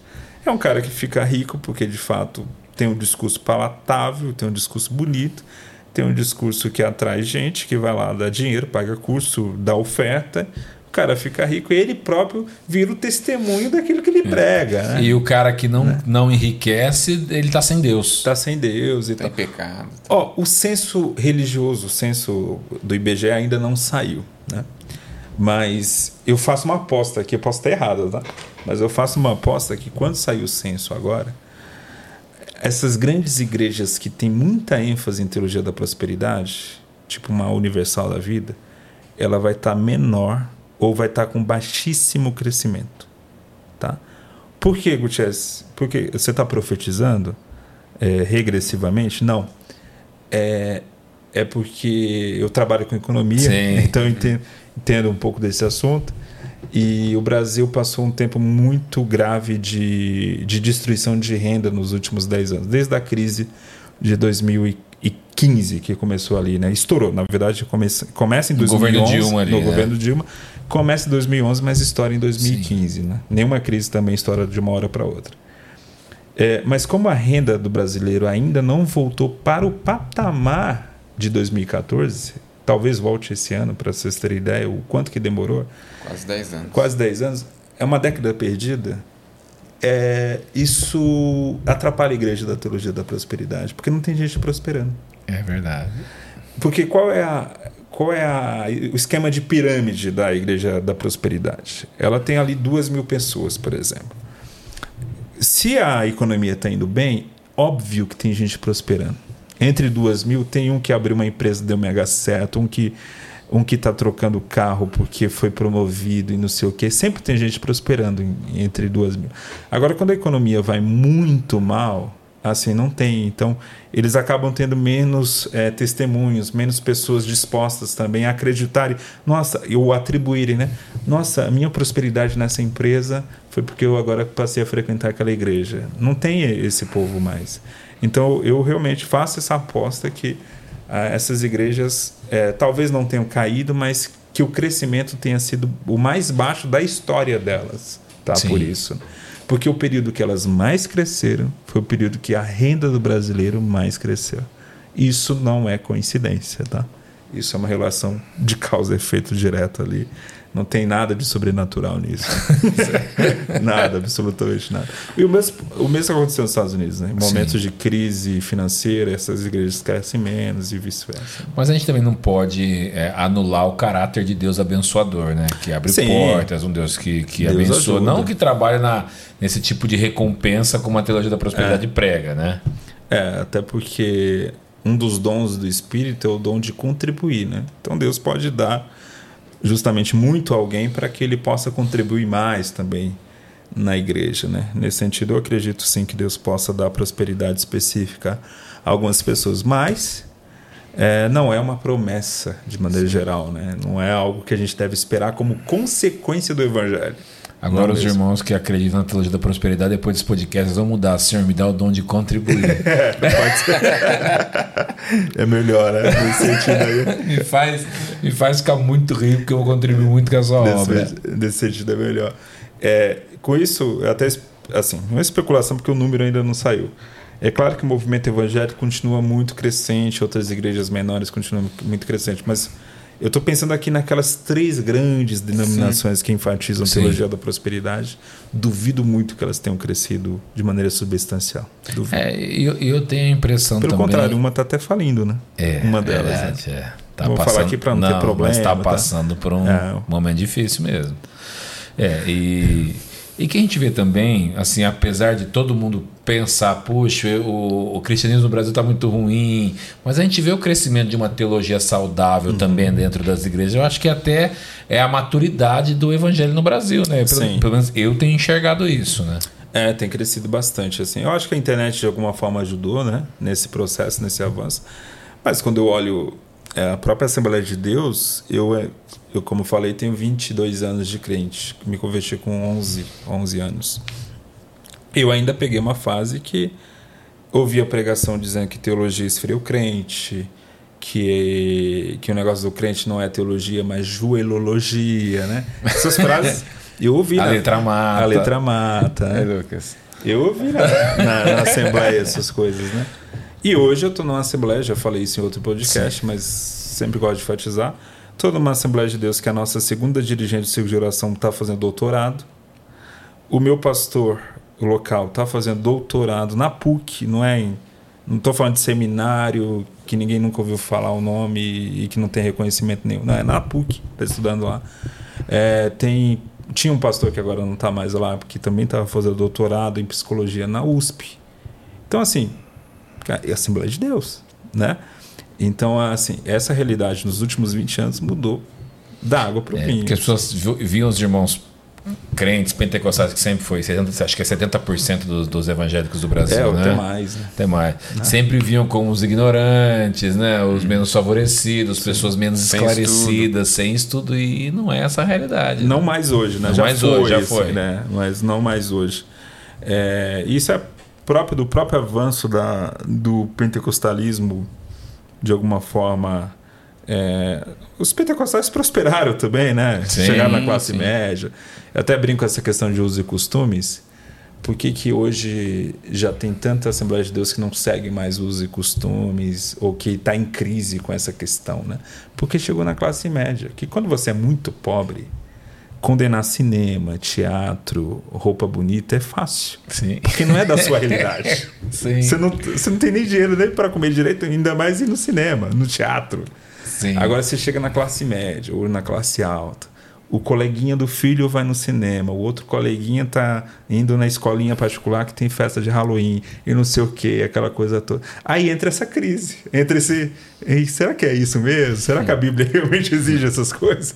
Então tem uma relação de, de rigorismo no, nos usos e costumes que as igrejas pentecostais passaram que tem a ver com questões socioeconômicas também. Que isso até dentro da Assembleia diminuiu bastante do que era antes, o pessoal, né? é, o pessoal tá, o pessoal agora tem dinheiro para ir no final de semana na praia, né? Então, Então- deixou de ser pecado. O Lucas, vem, o Lucas vem trabalhar de short, sabia? Então, é. Brincadeira. Isso é o, tri- é o tribuloso, né? O tribuloso. Tenho uma pergunta que foi o, um assembleano que fez, aquele sentado ali. Falou, Diogo, você pergunta isso pra ele lá no podcast? Eu falei, claro, mano, claro que eu pergunto. Falou, não, porque daí eu quero saber. Eu falei, então tá bom. E o Lucas, o Lucas pediu pra te perguntar se o Espírito Santo estará presente no período tribulacional ou será retirado da terra. Então, essa é a pergunta que a assembleano faz, né? Porque a assembleana é pré-tribulacionista, né? E tal. Você segue a linha pré-tribulacionista também. É, menos. é por aí. né? Não, é claro. É, assim, respondendo como um pré-tribulacionista, responderia alguém, é, um pentecostal que segue essa linha. Claro que sim. Assim, o Espírito Santo não, não tem por que se retirar em momento algum é, da atuação na Terra, né? Porque a Terra não vai virar nunca um inferno nesse sentido, né?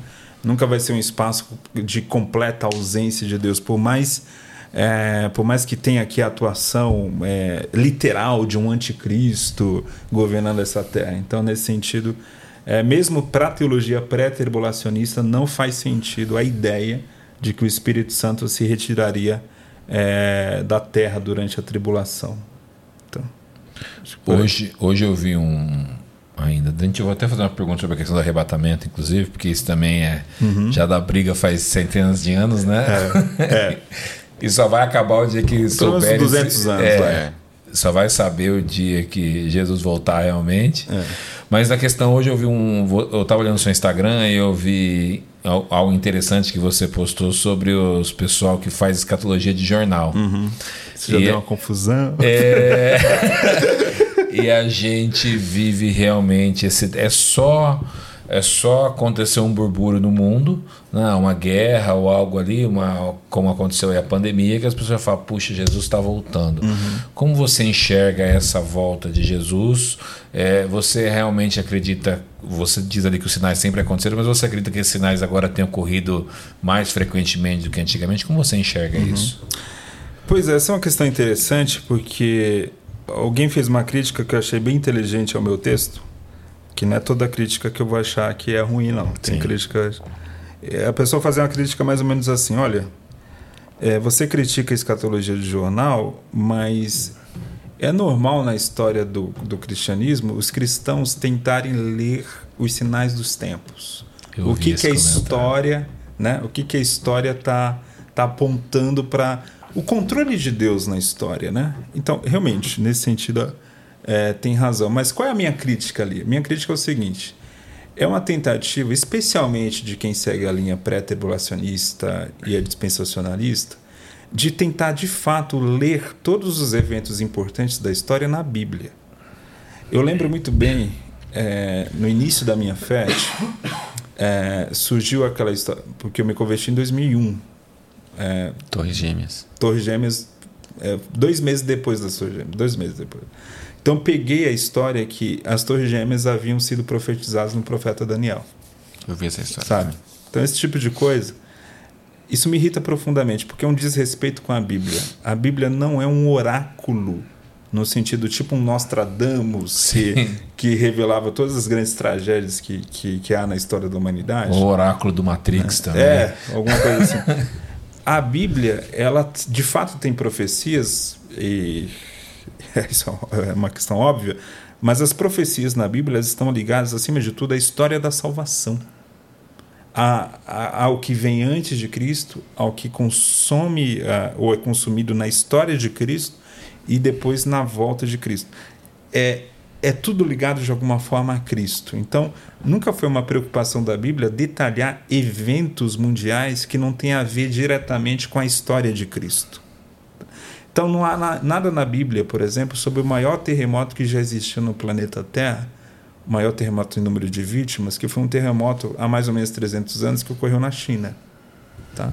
Que morreu milhares e milhares e milhares de pessoas, mas a Bíblia não fala nada disso. Porque a preocupação da Bíblia, de fato, não é dar esse detalhe do que está acontecendo em cada região do globo. Sim. Ah, mas e Israel? Bom, eu posso de fato ver Israel de alguma forma como cumprimento de promessas escatológicas? Acho que não tem problema nisso. De fato, Israel é, é uma nação que eu também considero que Deus tem um trato ainda com Israel no final da história. né? Isso é uma coisa. Outra coisa é ler qualquer coisa que aconteça em Israel como um sinal necessariamente do fim. Né? É, Israel é uma nação que está em guerra desde que nasceu, basicamente. Né? É, esses conflitos não são novidades. A escala agora foi muito maior, foi a segunda maior da história. Sim. Né? Tá em curso ainda, Está né? em curso ainda, muita coisa pode ocorrer. De fato, pode ser até que seja um, um sinal concreto disso tudo. É, mas a minha questão é que a própria Bíblia ensina a gente não ficar fascinado por essa ideia de sinais. né? Ah, mas os discípulos perguntaram e Jesus respondeu. Sim, Jesus respondeu, mas foi o mesmo Jesus que disse: Olha, não tente discernir é, sinais e os tempos e as estações. Né? Quando eles perguntam novamente para Jesus a mesma coisa: quando será o fim? Jesus chama a atenção deles, dos discípulos. Não, não, não tente ficar literalmente especulando quando vai ocorrer. O meu problema com essa fascinação é que as pessoas ficam usando os sinais como se fosse uma escala cronológica. Olha, agora ocorreu X sinais aqui. Então isso significa que Jesus está ainda mais próximo. Bom, à luz do Novo Testamento, eu tenho que esperar a volta de Jesus de fato a qualquer momento. Assim, isso é uma crença que eu acho que todo cristão deve ter. De qual, a qualquer momento o fim vem. Até porque se eu morrer, Né? Jesus voltou para mim, né? Justamente. Agora, se eu fico pensando em escalas de sinais, bom, vou te dar um exemplo. Muitos pensam que para o anticristo se manifestar, um novo templo tem que ser construído em Jerusalém. Isso está muito longe de acontecer. Muito longe. No terreno onde há o templo, onde era o templo, há uma sinagoga. Aliás, há uma, Uma mesquita. mesquita. Essa mesquita teria que ser derrubada. Eu não vejo como essa mesquita vai ser derrubada sem acontecer uma terceira Nossa. guerra mundial. A A guerra. treta, vai, a treta vai ser grande. É, né? É muito complicado, porque ali é realmente um espaço sagrado para o Islã. Sim. Então, esse tipo de coisa. Se eu for pensar nesse sentido, ah, cara, isso está tão longe de ocorrer, então Jesus não vai voltar agora. Se eu for pensar nessa lógica, né? E eu não creio assim, eu creio que Jesus pode voltar hoje. Ele não depende de, de algumas coisas concretas acontecerem no mundo, né? Para, de alguma forma, estabelecer o seu reino, vir trazer o juízo final, né? como a gente crê. É, então, nesse sentido, a minha preocupação é essa, é essa, esse fascínio muito. E às vezes o fascínio é o seguinte: é tão grande. é, eu, eu realmente vejo que Israel não tem outra escapatória a não ser combater o Hamas, né? entrando um pouco aqui Sim. nesse assunto. Não tem, não tem o que fazer. Ele, ele tem que mostrar ali que, que domina de alguma forma o seu soberania da nação, da, né? sua, da sua nação. Precisa responder a isso. Mas assim, o crente às vezes fica tão fascinado com essa ideia: Israel, Deus, Israel é de Deus, Israel é de Deus, que de repente, se Israel comete um erro muito crasso nessa guerra, e pode cometer, aí a pessoa ignora a morte do inocente palestino Sim. como se fosse algo desprezível. Descartável, né? Descartável. Mas Jesus morreu também. Tem aquele garotinho palestino ali, aquela senhora com véu muçulmana que está lá chorando a morte do filho. Então, Jesus também morreu por essa pessoa. Sim. Né? Então, assim, é, às vezes, e eu, eu volto a repetir aqui, nessa guerra, é, re- realmente Israel tem que responder, não, não, não tem o que fazer. É, mas eu também posso ter liberdade da, lá na frente de dizer, não, Israel exagerou aqui nessa resposta. Israel não, não deveria ter feito isso. né? Só que o crente que é tão fascinado nos sinais, ele está mais se importando com o cumprimento de um suposto sinal do que na- no drama real que está acontecendo ali naquelas vidas, tá? E outro problema dessa, desse fascínio escatológico exagerado essa tentativa de ler a história e controlar a história, né? É, e dizer, ó, isso agora vai ocorrer. Olha, nós somos agora a última geração da igreja, né? Puxa, quem que pode garantir isso? Digamos que você, sei lá, se você fosse um, um, um jovem de 20 anos em 1915, Primeira Guerra Mundial Sim. Jesus vai voltar. né? O mundo todo em Primeira Guerra Mundial. O movimento sionista lá para restabelecer Israel. Pandemia da gripe espanhola. Sim. Matou, muito milhões de mais, muito mais do que Covid. a Covid agora, proporcionalmente, Sim. inclusive, né? Mas também em números absolutos. É, além disso, estava começando a ascensão, né? Ali aos poucos, é, na década seguinte, a ascensão do nazismo na, na Alemanha. A maioria dos países do mundo eram ditaduras. Olha só, a a União maioria. Soviética, União né? A Itália também. É, a União Soviética ali, a Revolução Russa tinha acabado de acontecer, né? O fascismo estava começando a acontecer. Cara, o mundo tava com um cara que ia acabar logo. assim, Analisando o mundo, ele Né? estava tão caos como Sim. hoje. Tava muito pior. É. Não, eu falo que tava muito pior do que hoje, sabe? Não se compara é, em termos assim de instabilidade política, econômica. Em 29, no final daquela década, vem Quebra da a bolsa. quebra da bolsa, uma crise financeira que não tem igual na história, né? Então assim, é, se eu estou ali em 1929, depois que a bolsa quebra, a, a segunda, a primeira guerra acabou, mas faz pouco tempo, a gripe espanhola ainda trouxe alguma consequência até hoje. Cara, parece que o fim tá, tá aí, né? E aí a gente vai, depois vem a Segunda Guerra, vem o nazismo, vem, né, o Hitler tinha tudo para ser um anticristo, e, né, a figura dele e tal, e bomba atômica e tudo isso, nossa, qual é o problema? O problema é esse. A gente fica ansioso por algo que talvez nem, nem ocorra. E o foco de Jesus não é esse. O foco de Jesus é vigiar. Exato. Vigiai. Essa é a palavra que Jesus dá. Não é. Fi, não, não, não li nunca na Bíblia Jesus falando, seja um caçador de sinais. Seja um intérprete de todos os sinais. Não. O que Jesus fala é vigiai. Vigiai. Ande sobriamente. Isso é Pedro que fala. A minha missão é eu, Gutierrez, vigiar a minha vida, né? os meus valores, como que eu me comporto, como que eu trato as pessoas, como que eu trato minha família, como que eu sou um servo do Senhor ou se eu estou fingindo ser servo do Senhor. Porque o meu juízo pode chegar hoje também, Exato. um ataque cardíaco, um derrame, é. né? Então, a Jesus gente tem que estar tá, pode você. voltar agora individualmente para mim. Então, eu tenho que tomar muito esse cuidado. Né? Até porque algumas pessoas têm uma vida tão difícil e veem nisso um escape para, puxa, eu vou parar de sofrer. Jesus voltar, eu vou parar de sofrer. Ou você os pré-tribulações, eu vou ser arrebatado, é. Jesus vai vir meio céu, vai me levar e eu tô tranquilo, né? É, eu vou escapar dessa terra, essa terra aqui que, essa terra que se exploda, né? Que eu vou voltar com Jesus no céu, ser arrebatado e tal. É, vamos ver. É. Talvez venha uma tribulação antes. É, eu, eu, é. particularmente não, não sigo a doutrina pré-tribulacionista. Eu é. gosto mais da, da né? pós-tribulacionista. Né? Eu entendo assim, mas respeito também quem é pretribulado. O Bleia tá ali, a gente sempre tem uma discussão, né, Bleia? Ah, Bleiano raiz é. tem que ser, né? tem que ser pré. A minha doutrina é: independente se Jesus vai voltar antes, no meio, depois, esteja preparado para qualquer tempo. É, para qualquer tempo. Se Jesus volta. É. O apóstolo Paulo até tinha uma ideia de da volta de Jesus Cristo muito breve, Sim. né? Pai, ele tinha a ideia que talvez seria até no tempo dele. Sim. Nesse sentido, até por isso mesmo que, que eu creio que todo cristão tem que esperar de fato a vinda Sim. de Jesus para o seu tempo. Isso é uma coisa, mas esperar como? Né? Esperar sobriamente, vigiando, tendo uma vida piedosa. Nesse sentido, né? Eu, não, eu não, me lembro qual é a epístola, mas o apóstolo Paulo precisa até repreender alguns irmãos que não queriam trabalhar mais. Né? Tessalônica, né? É. Aí eu falava Filipeus ou Tessalônica, mas não lembrava. É, que possivelmente foi a primeira epístola que ele escreveu. Então, meados ali ainda do final da década de 40, né?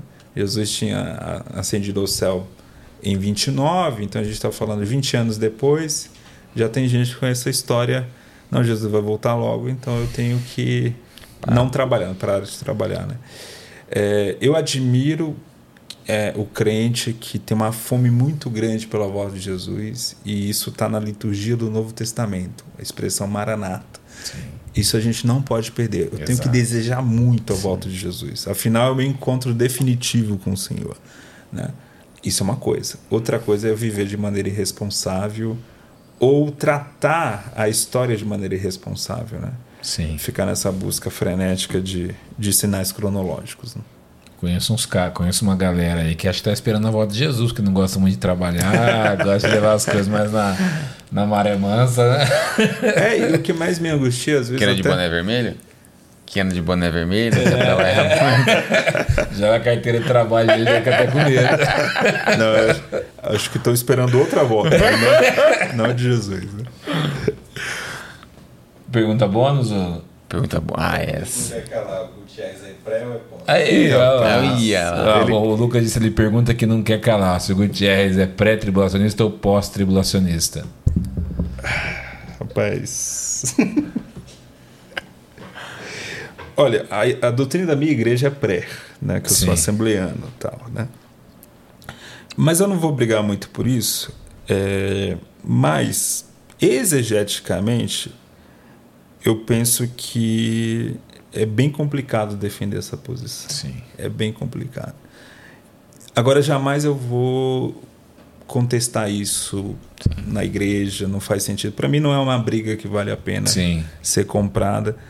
Mas quando a gente vai trabalhar o texto exegeticamente, é, não faz sentido esse lapso de tempo entre um tempo antes da igreja e que a igreja vai estar livre de qualquer tribulação ah, mas a Bíblia diz que, que a ira de Deus não virá sobre. Ó, tem que ler o texto dentro do contexto. É, o problema da muitas vezes do pré da, da, da doutrina dispensacionalista é que ela tem muito teologia de texto prova. Sim.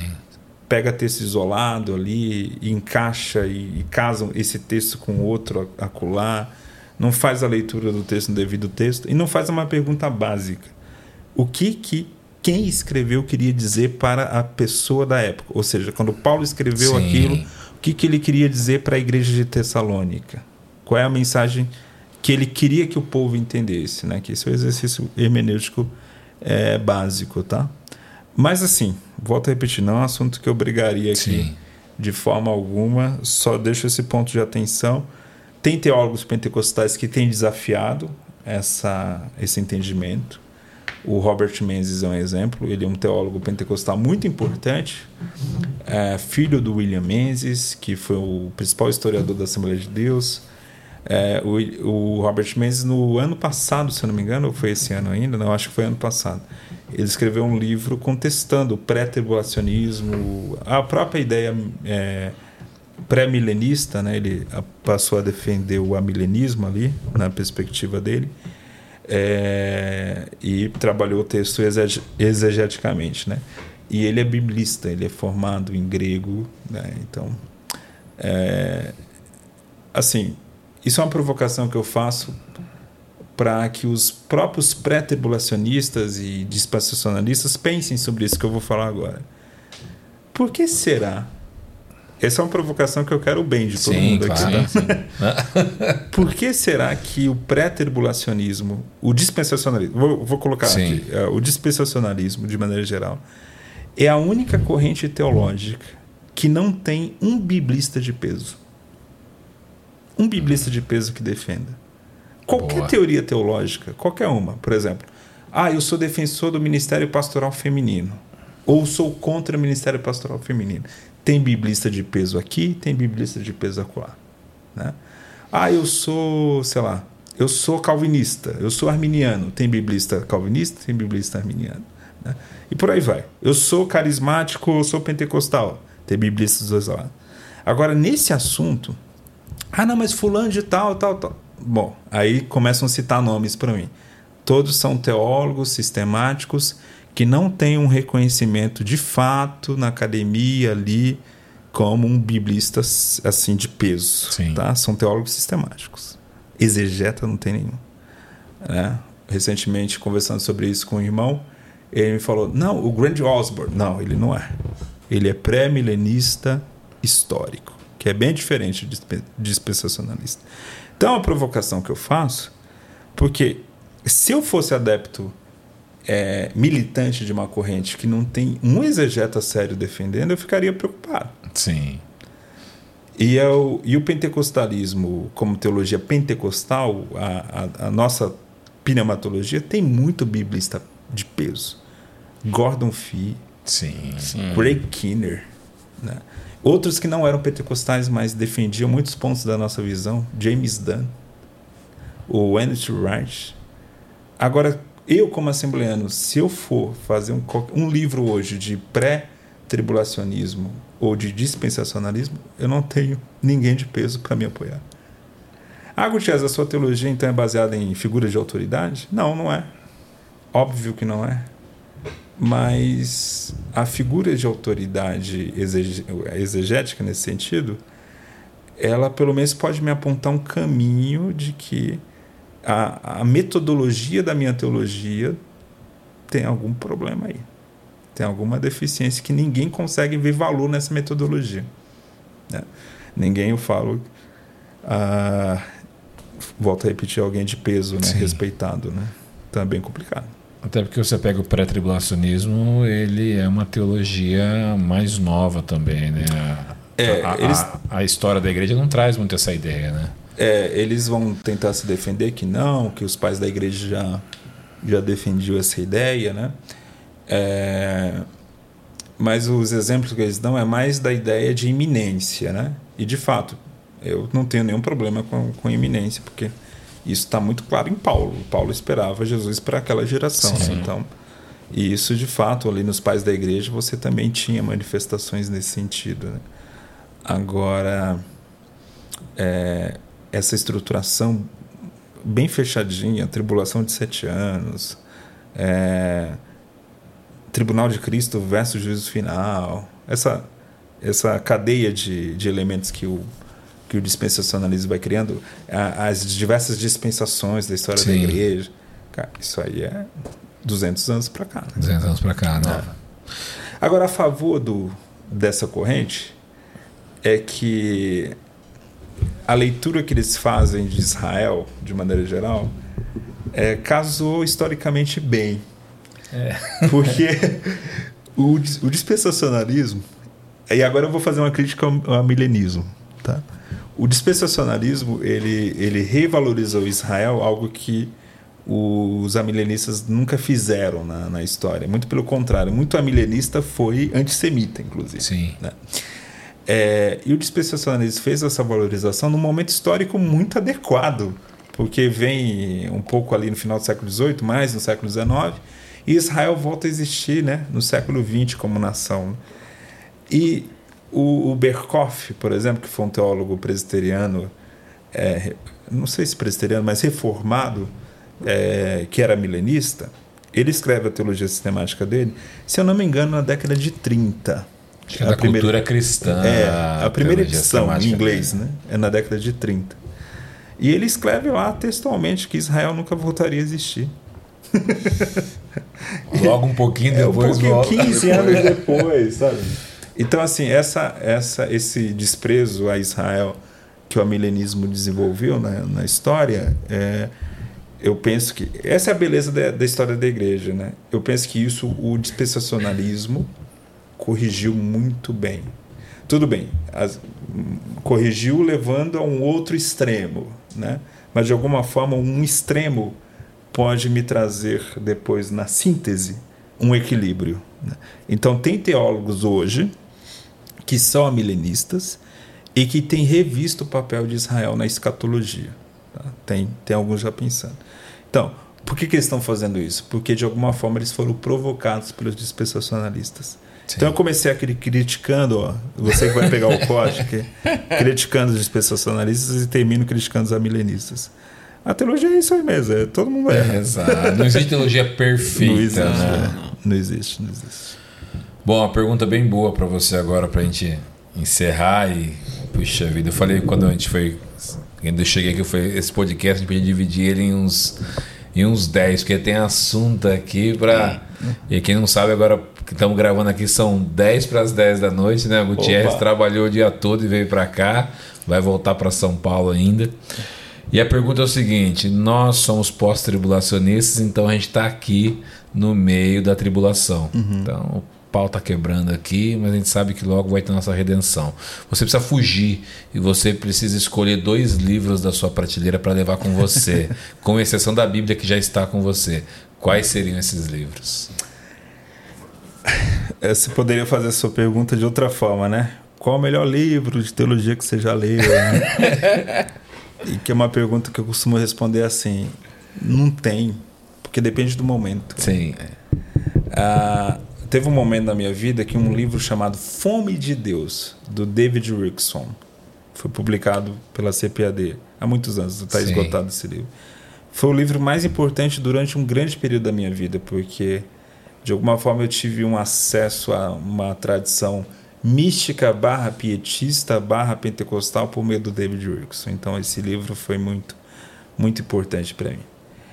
É, em outro momento da minha vida foi o Cristianismo Puro e Simples do C.S. Lewis. Né? Esse já foi bastante citado. aqui. É, certamente eu sei que muita gente cita, e aqui não é clichê, porque realmente, para mim, não, não falo, porque para mim foi um livro muito importante, um divisor de águas ali. É, Cristianismo Puro e Simples. Eu li numa versão antiga ainda, que era a tradução da, da editora Loyola, que era Mero Cristianismo, que é o título Não, original. eu nem mesmo, sabia, né? Eu É. sabia. tinham essa edição antes antes que a, a Thomas Nelson a, vida ó, ela já foi publicada pela Loyola pela Mundo Cristão editora Vida e agora está com a Thomas, Thomas Nelson, Nelson. o direito da Thomas Nelson hoje É, deixa eu pensar aqui outro livro Ah, Teologia Sistemática por exemplo uma bem importante para mim foi do Alistair McGrath Teologia Sistemática histórica e filosófica. Eu achei, eu foi logo no início da minha fé que eu li. ela foi bastante estruturante assim do pensamento geral de teologia sistemática, né? É, Cristianismo equilibrado do, eu estou John falando um monte, Stott. né? Estou falando um monte aqui. Você pediu dois. Mas eu estou falando dos livros que de alguma forma Aham. Sim. formaram o pensamento, né? O John Stott, né, com o Cristianismo Equilibrado, foi um livro assim, eu, eu realmente posso dizer que eu devo muito a esse livro. Um livrinho pequeno. É, tem até Então, hoje, tem. inclusive. Tem. Ah, foi publicado pela CPD e depois pela editora Ultimato. Hoje eu te mato. Hoje Ultimato. É um livrinho mega importante. Deixa eu pensar o que mais. Aí na teologia pentecostal, o Paulo Espírito, Povo de Deus, do Gordon Fee. É, Teologia Carismática de Lucas, do Roger Stronstad. O livro Empoderados para Testemunhar, do Robert Menzies. Foram livros que de alguma forma estruturaram né, o meu pensamento pentecostal e está de alguma forma expresso nesse livro. Ah, e, claro, hoje posso dizer. Ah, voltando um pouquinho. Fui muito influenciado pela teologia do Ratzinger, do Joseph Ratzinger. Acho que um dia a gente podia fazer um podcast só sobre o Ratzinger. Legal. Opa. É, cara, tudo que já foi publicado do Ratzinger em português eu tenho. Tudo, tudo. Então, eu tenho uma prateleira lá em casa só de obras do, do Ratzinger. É pentecostal. Não, Não. católico. Católico. Foi o Papa Bento XVI. Ah, né? eu, conheço esse nome. O- Eu nem O liguei o, Joseph- nome, não é- liguei o nome. É, Eu tô falando o nome teólogo dele, né? Sim. Ele como teólogo. Como Papa não me Você, interessa. você nunca liga o nome da, É. da pessoa, a- do papado, né? O nome dela. Alguém até me perguntou, ah, você- o que, que você tem a dizer sobre o papado dele? Não, não tenho nada a dizer, não sou católico, então não me diz respeito. Mas ele como teólogo, assim, meu Deus, é, É, falam é que ele foi um teólogo. É fascinante, assim. Então ele me influenciou bastante, é, especialmente a obra dele, Jesus de Nazaré, que é a trilogia, né? Jesus de Nazaré foi uma obra muito, muito importante para mim, porque justamente eu vi a possibilidade de você fazer exegese e ser devocional ao mesmo tempo, uma coisa incrível que ele faz ali. É, e hoje eu diria que a influência que o N.T. Wright tem exercido em mim nos últimos anos é, é muito grande, muito grande mesmo. Eu tenho ele, o James Dunn, Craig Keane, é, mas leituras de maneira geral, de Novo Testamento, assim, es- esses dois nomes, o N.T. Wright e o James Dunn, mas mais mais o N.T. Wright tem exercido uma influência muito grande aqui. Talvez um pouco da minha reticência em assuntos escatológicos venha disso, tá? Sim. É, mas um livro dele maravilhoso é Surpreendido pela Esperança, que é um livro que é um resumo do livro Ressurreição dele, que também é, é fantástico. E outro livro que resume muito o pensamento dele de maneira geral é um livro chamado Surpreendido pelas Escrituras, que a Ultimato lançou. E recomendo para quem quer conhecer o, o geralzão assim do pensamento dele. E fora da teologia, mas que de alguma forma influenciou o meu pensamento teológico, são autores que eu diria de uma tradição mais pessimista na filosofia. Tá? Tem um filósofo que eu gosto muito, é vivo, ainda escreve, é o John, Go, é o John Gray, um britânico. Não é o que escreveu Mulheres são de Marte, Homens são de Vênus, não sei o Tá. quê. É que tem o mesmo nome, mas esse é o americano. Eu estou falando do britânico, o John Gray. É, ele tem um livro muito bom chamado Anat- Anatomia de John Gray, recomendo. E no Brasil, Luiz Felipe Pondé, que é dessa Sim, linha, Sim. me influenciou bastante. É, quem mais? O John Goldberg, que é um, america- um jornalista americano, que também é dessa linha. E acho que esses três resumem bem ali quem, quem mais me influenciou. Um pouco de. é, eu- de alguma forma, eles são seguidores da tradição do Blaise Pascal, que foi um filósofo matemático cristão, né? Era francês católico, mas que fez parte de uma tradição dentro da Igreja Católica que era uma tradição agostiniana dentro da Igreja Católica, né? E uma tradição que focava muito essa ideia do pecado do homem, da necessidade da graça, né? Então, de alguma forma, foram nomes aí que me influenciaram fora da teologia, mas que deságua na teologia. De Quantos livros você lê por mês? Ah, não conto, né? Parou de contar já. né? não, não, não- eu, eu primeiro que sou muito desorganizado, então jamais ia fazer planilha de leitura. Tem aquele pessoal que tem rede social para isso, que Sim. monta. Aí eu li isso, eu tô X% daquilo. Sim. Minha leitura é totalmente é caótica, né? Eu leio muita coisa ao mesmo tempo. Legal. Então não, não tem nem como contar aí. Né? E, e fora a leitura de trabalho né, que eu tenho que fazer. É, porque você trabalha, né? A gente estava É. conversando que você não trabalha, você não é tempo integral para a igreja, né? Não, o meu trabalho exige muito, muita informação também, né? Porque eu trabalho com, com finanças, então eu tenho que estar muito informado de política, de economia e um pouco de geopolítica também, né? Então é, eu consumo muito esse material, mas aí não em leitura de livros, mas jornais, revistas, né? É por onde eu mais me, me informo. Tem que estar antenado o tempo O todo. tempo todo, literalmente o tempo todo. Você- Saber o que o Fed decidiu hoje, o, que, o que o presidente do Banco Central, a presidente do Banco Central Europeu falou. Tem que saber essas coisas. Né? Eu vou sair desse podcast mais pentecostal do que eu entrei, mais inteligente e mais decidida a ler. Olha, que eu leio bem, mas eu vou ter que ler mais. Estamos, Talvez- estamos apenas começando. Talvez lá para uns 80 anos eu chego mais ou menos na quantidade de livros que eu gostaria até agora. Não, que isso. Lá com 80 anos, a gente marca outro podcast pra falar disso. Daqui uns 40 Eu anos. costumo falar assim, é, que muita gente pergunta, né? Ó, A pessoa quer perguntar assim, como que eu chego no nível de conhecimento que eu vejo que você Sim. tem? Cara, são 22 anos de, de leitura. Assim, também se eu não tivesse algum nível de conhecimento em teologia, seria uma porta, né? Sim. É, é uma questão de, de. É um crescimento intelectual orgânico. Você vai lendo, você vai fazendo pontes. É, o pessoal, eles querem um. Como chama? Um atalho, né? É uma Ó, o que que eu receita, né? É uma receita. O que, que eu posso fazer para obter um conhecimento X? Não, cara, é ler, é estudar. É ser curioso, né? Perguntar, pedir ajuda, ter mentores Sim. também, né? Muito importante você ter pessoas que você admira e pede uma dica de um livro, de outro, né? Porque é muita coisa para ler também. É, a gente tem, né? O tempo todo, é lançamento o tempo todo, né? É muito bom a gente está vendo o mercado editorial evangélico crescendo pra caramba, mas assim é, tem que ter um Filtrar, um- né? um filtrar, porque a vida é curta para ler muita Sim, coisa. também. Tem muita coisa que não vale a pena ser lida. Tem gente que pergunta: o que que você acha de autor fulano de tal? É, eu falo: ó, cara, lê outro outro que você ele vai escrever, ok. Eu não vou dizer que tudo que ele escreve seja ruim, mas às vezes você vai gastar tempo lendo um livro que você poderia ler um outro livro do mesmo assunto, mas para um autor muito mais qualificado. Né? Sim. É, existe uma graça de Deus também que chama a gente para certas coisas, né? É. Poxa, Deus, Deus te chamou para ser um teólogo, escrever Sim. para esse tempo, né? Sim, esse chamado o dom, né? Sim. Voltando aqui ao assunto É. do dom, a gente, a gente tem que saber reconhecer, porque Paulo fala o seguinte: olha, pense de si mesmo com equilíbrio. Sim. Ou seja, nem posso pensar que eu tenho um dom que eu não tenho e nem posso desprezar o dom que eu recebi. Exato. Ah, eu não. Ah, Você fala assim, nossa, eu vejo que você é mestre. Eu, não, que isso, irmão, eu não sou mestre, eu não- eu não ensino. Não. Assim, essa falsa modéstia, Sim, sabe? sim. É, isso não é humildade, isso aí é, Exatamente. é desprezar aquilo que Deus te sim, deu, né? sim. Gutierrez, obrigado.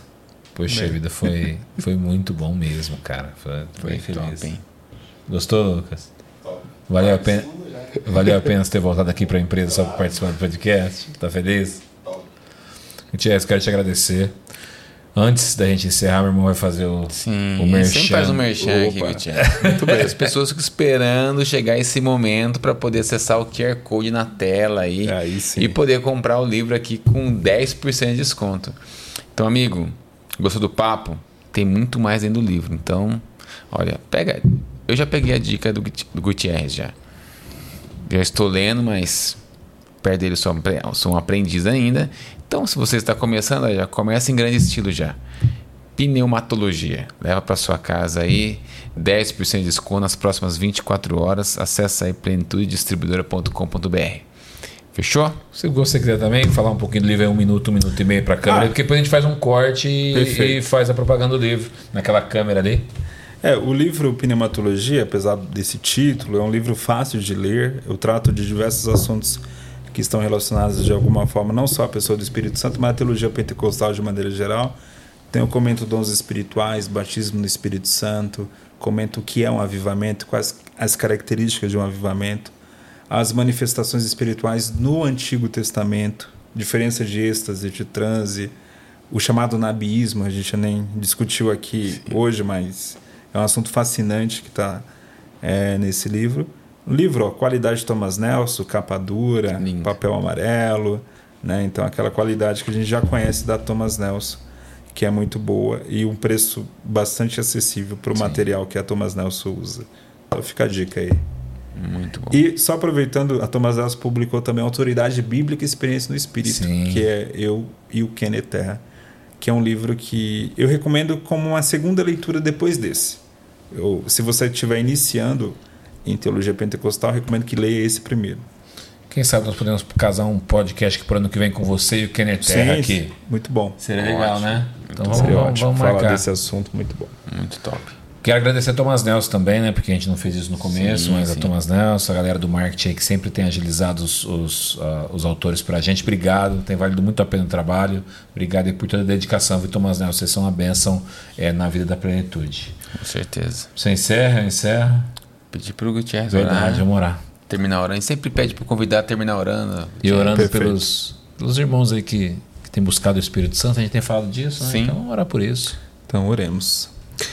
Senhor nosso Deus, Pai Santo, Pai, Pai bendito, nos colocamos aqui em Tua presença, primeiramente celebrando o Teu nome, Amém. celebrando o Senhor a Ti como Deus glorioso e soberano que o Senhor é.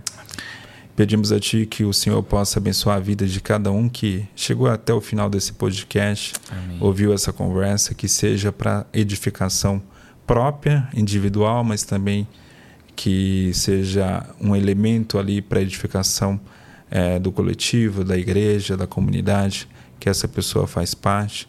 Se tem aqui alguém ainda é, buscando uma experiência mais intensa com o Espírito Santo, visando, a partir dessa experiência, trabalhar ainda melhor para o Senhor, Amém. que o Senhor possa abençoar, que o Senhor possa é, derramar do seu Espírito Santo sobre essa pessoa, para que ela, Senhor, possa é, dar depois o seu testemunho de que o Espírito Santo a alcançou por meio Amém. de uma conversa Amém. teológica.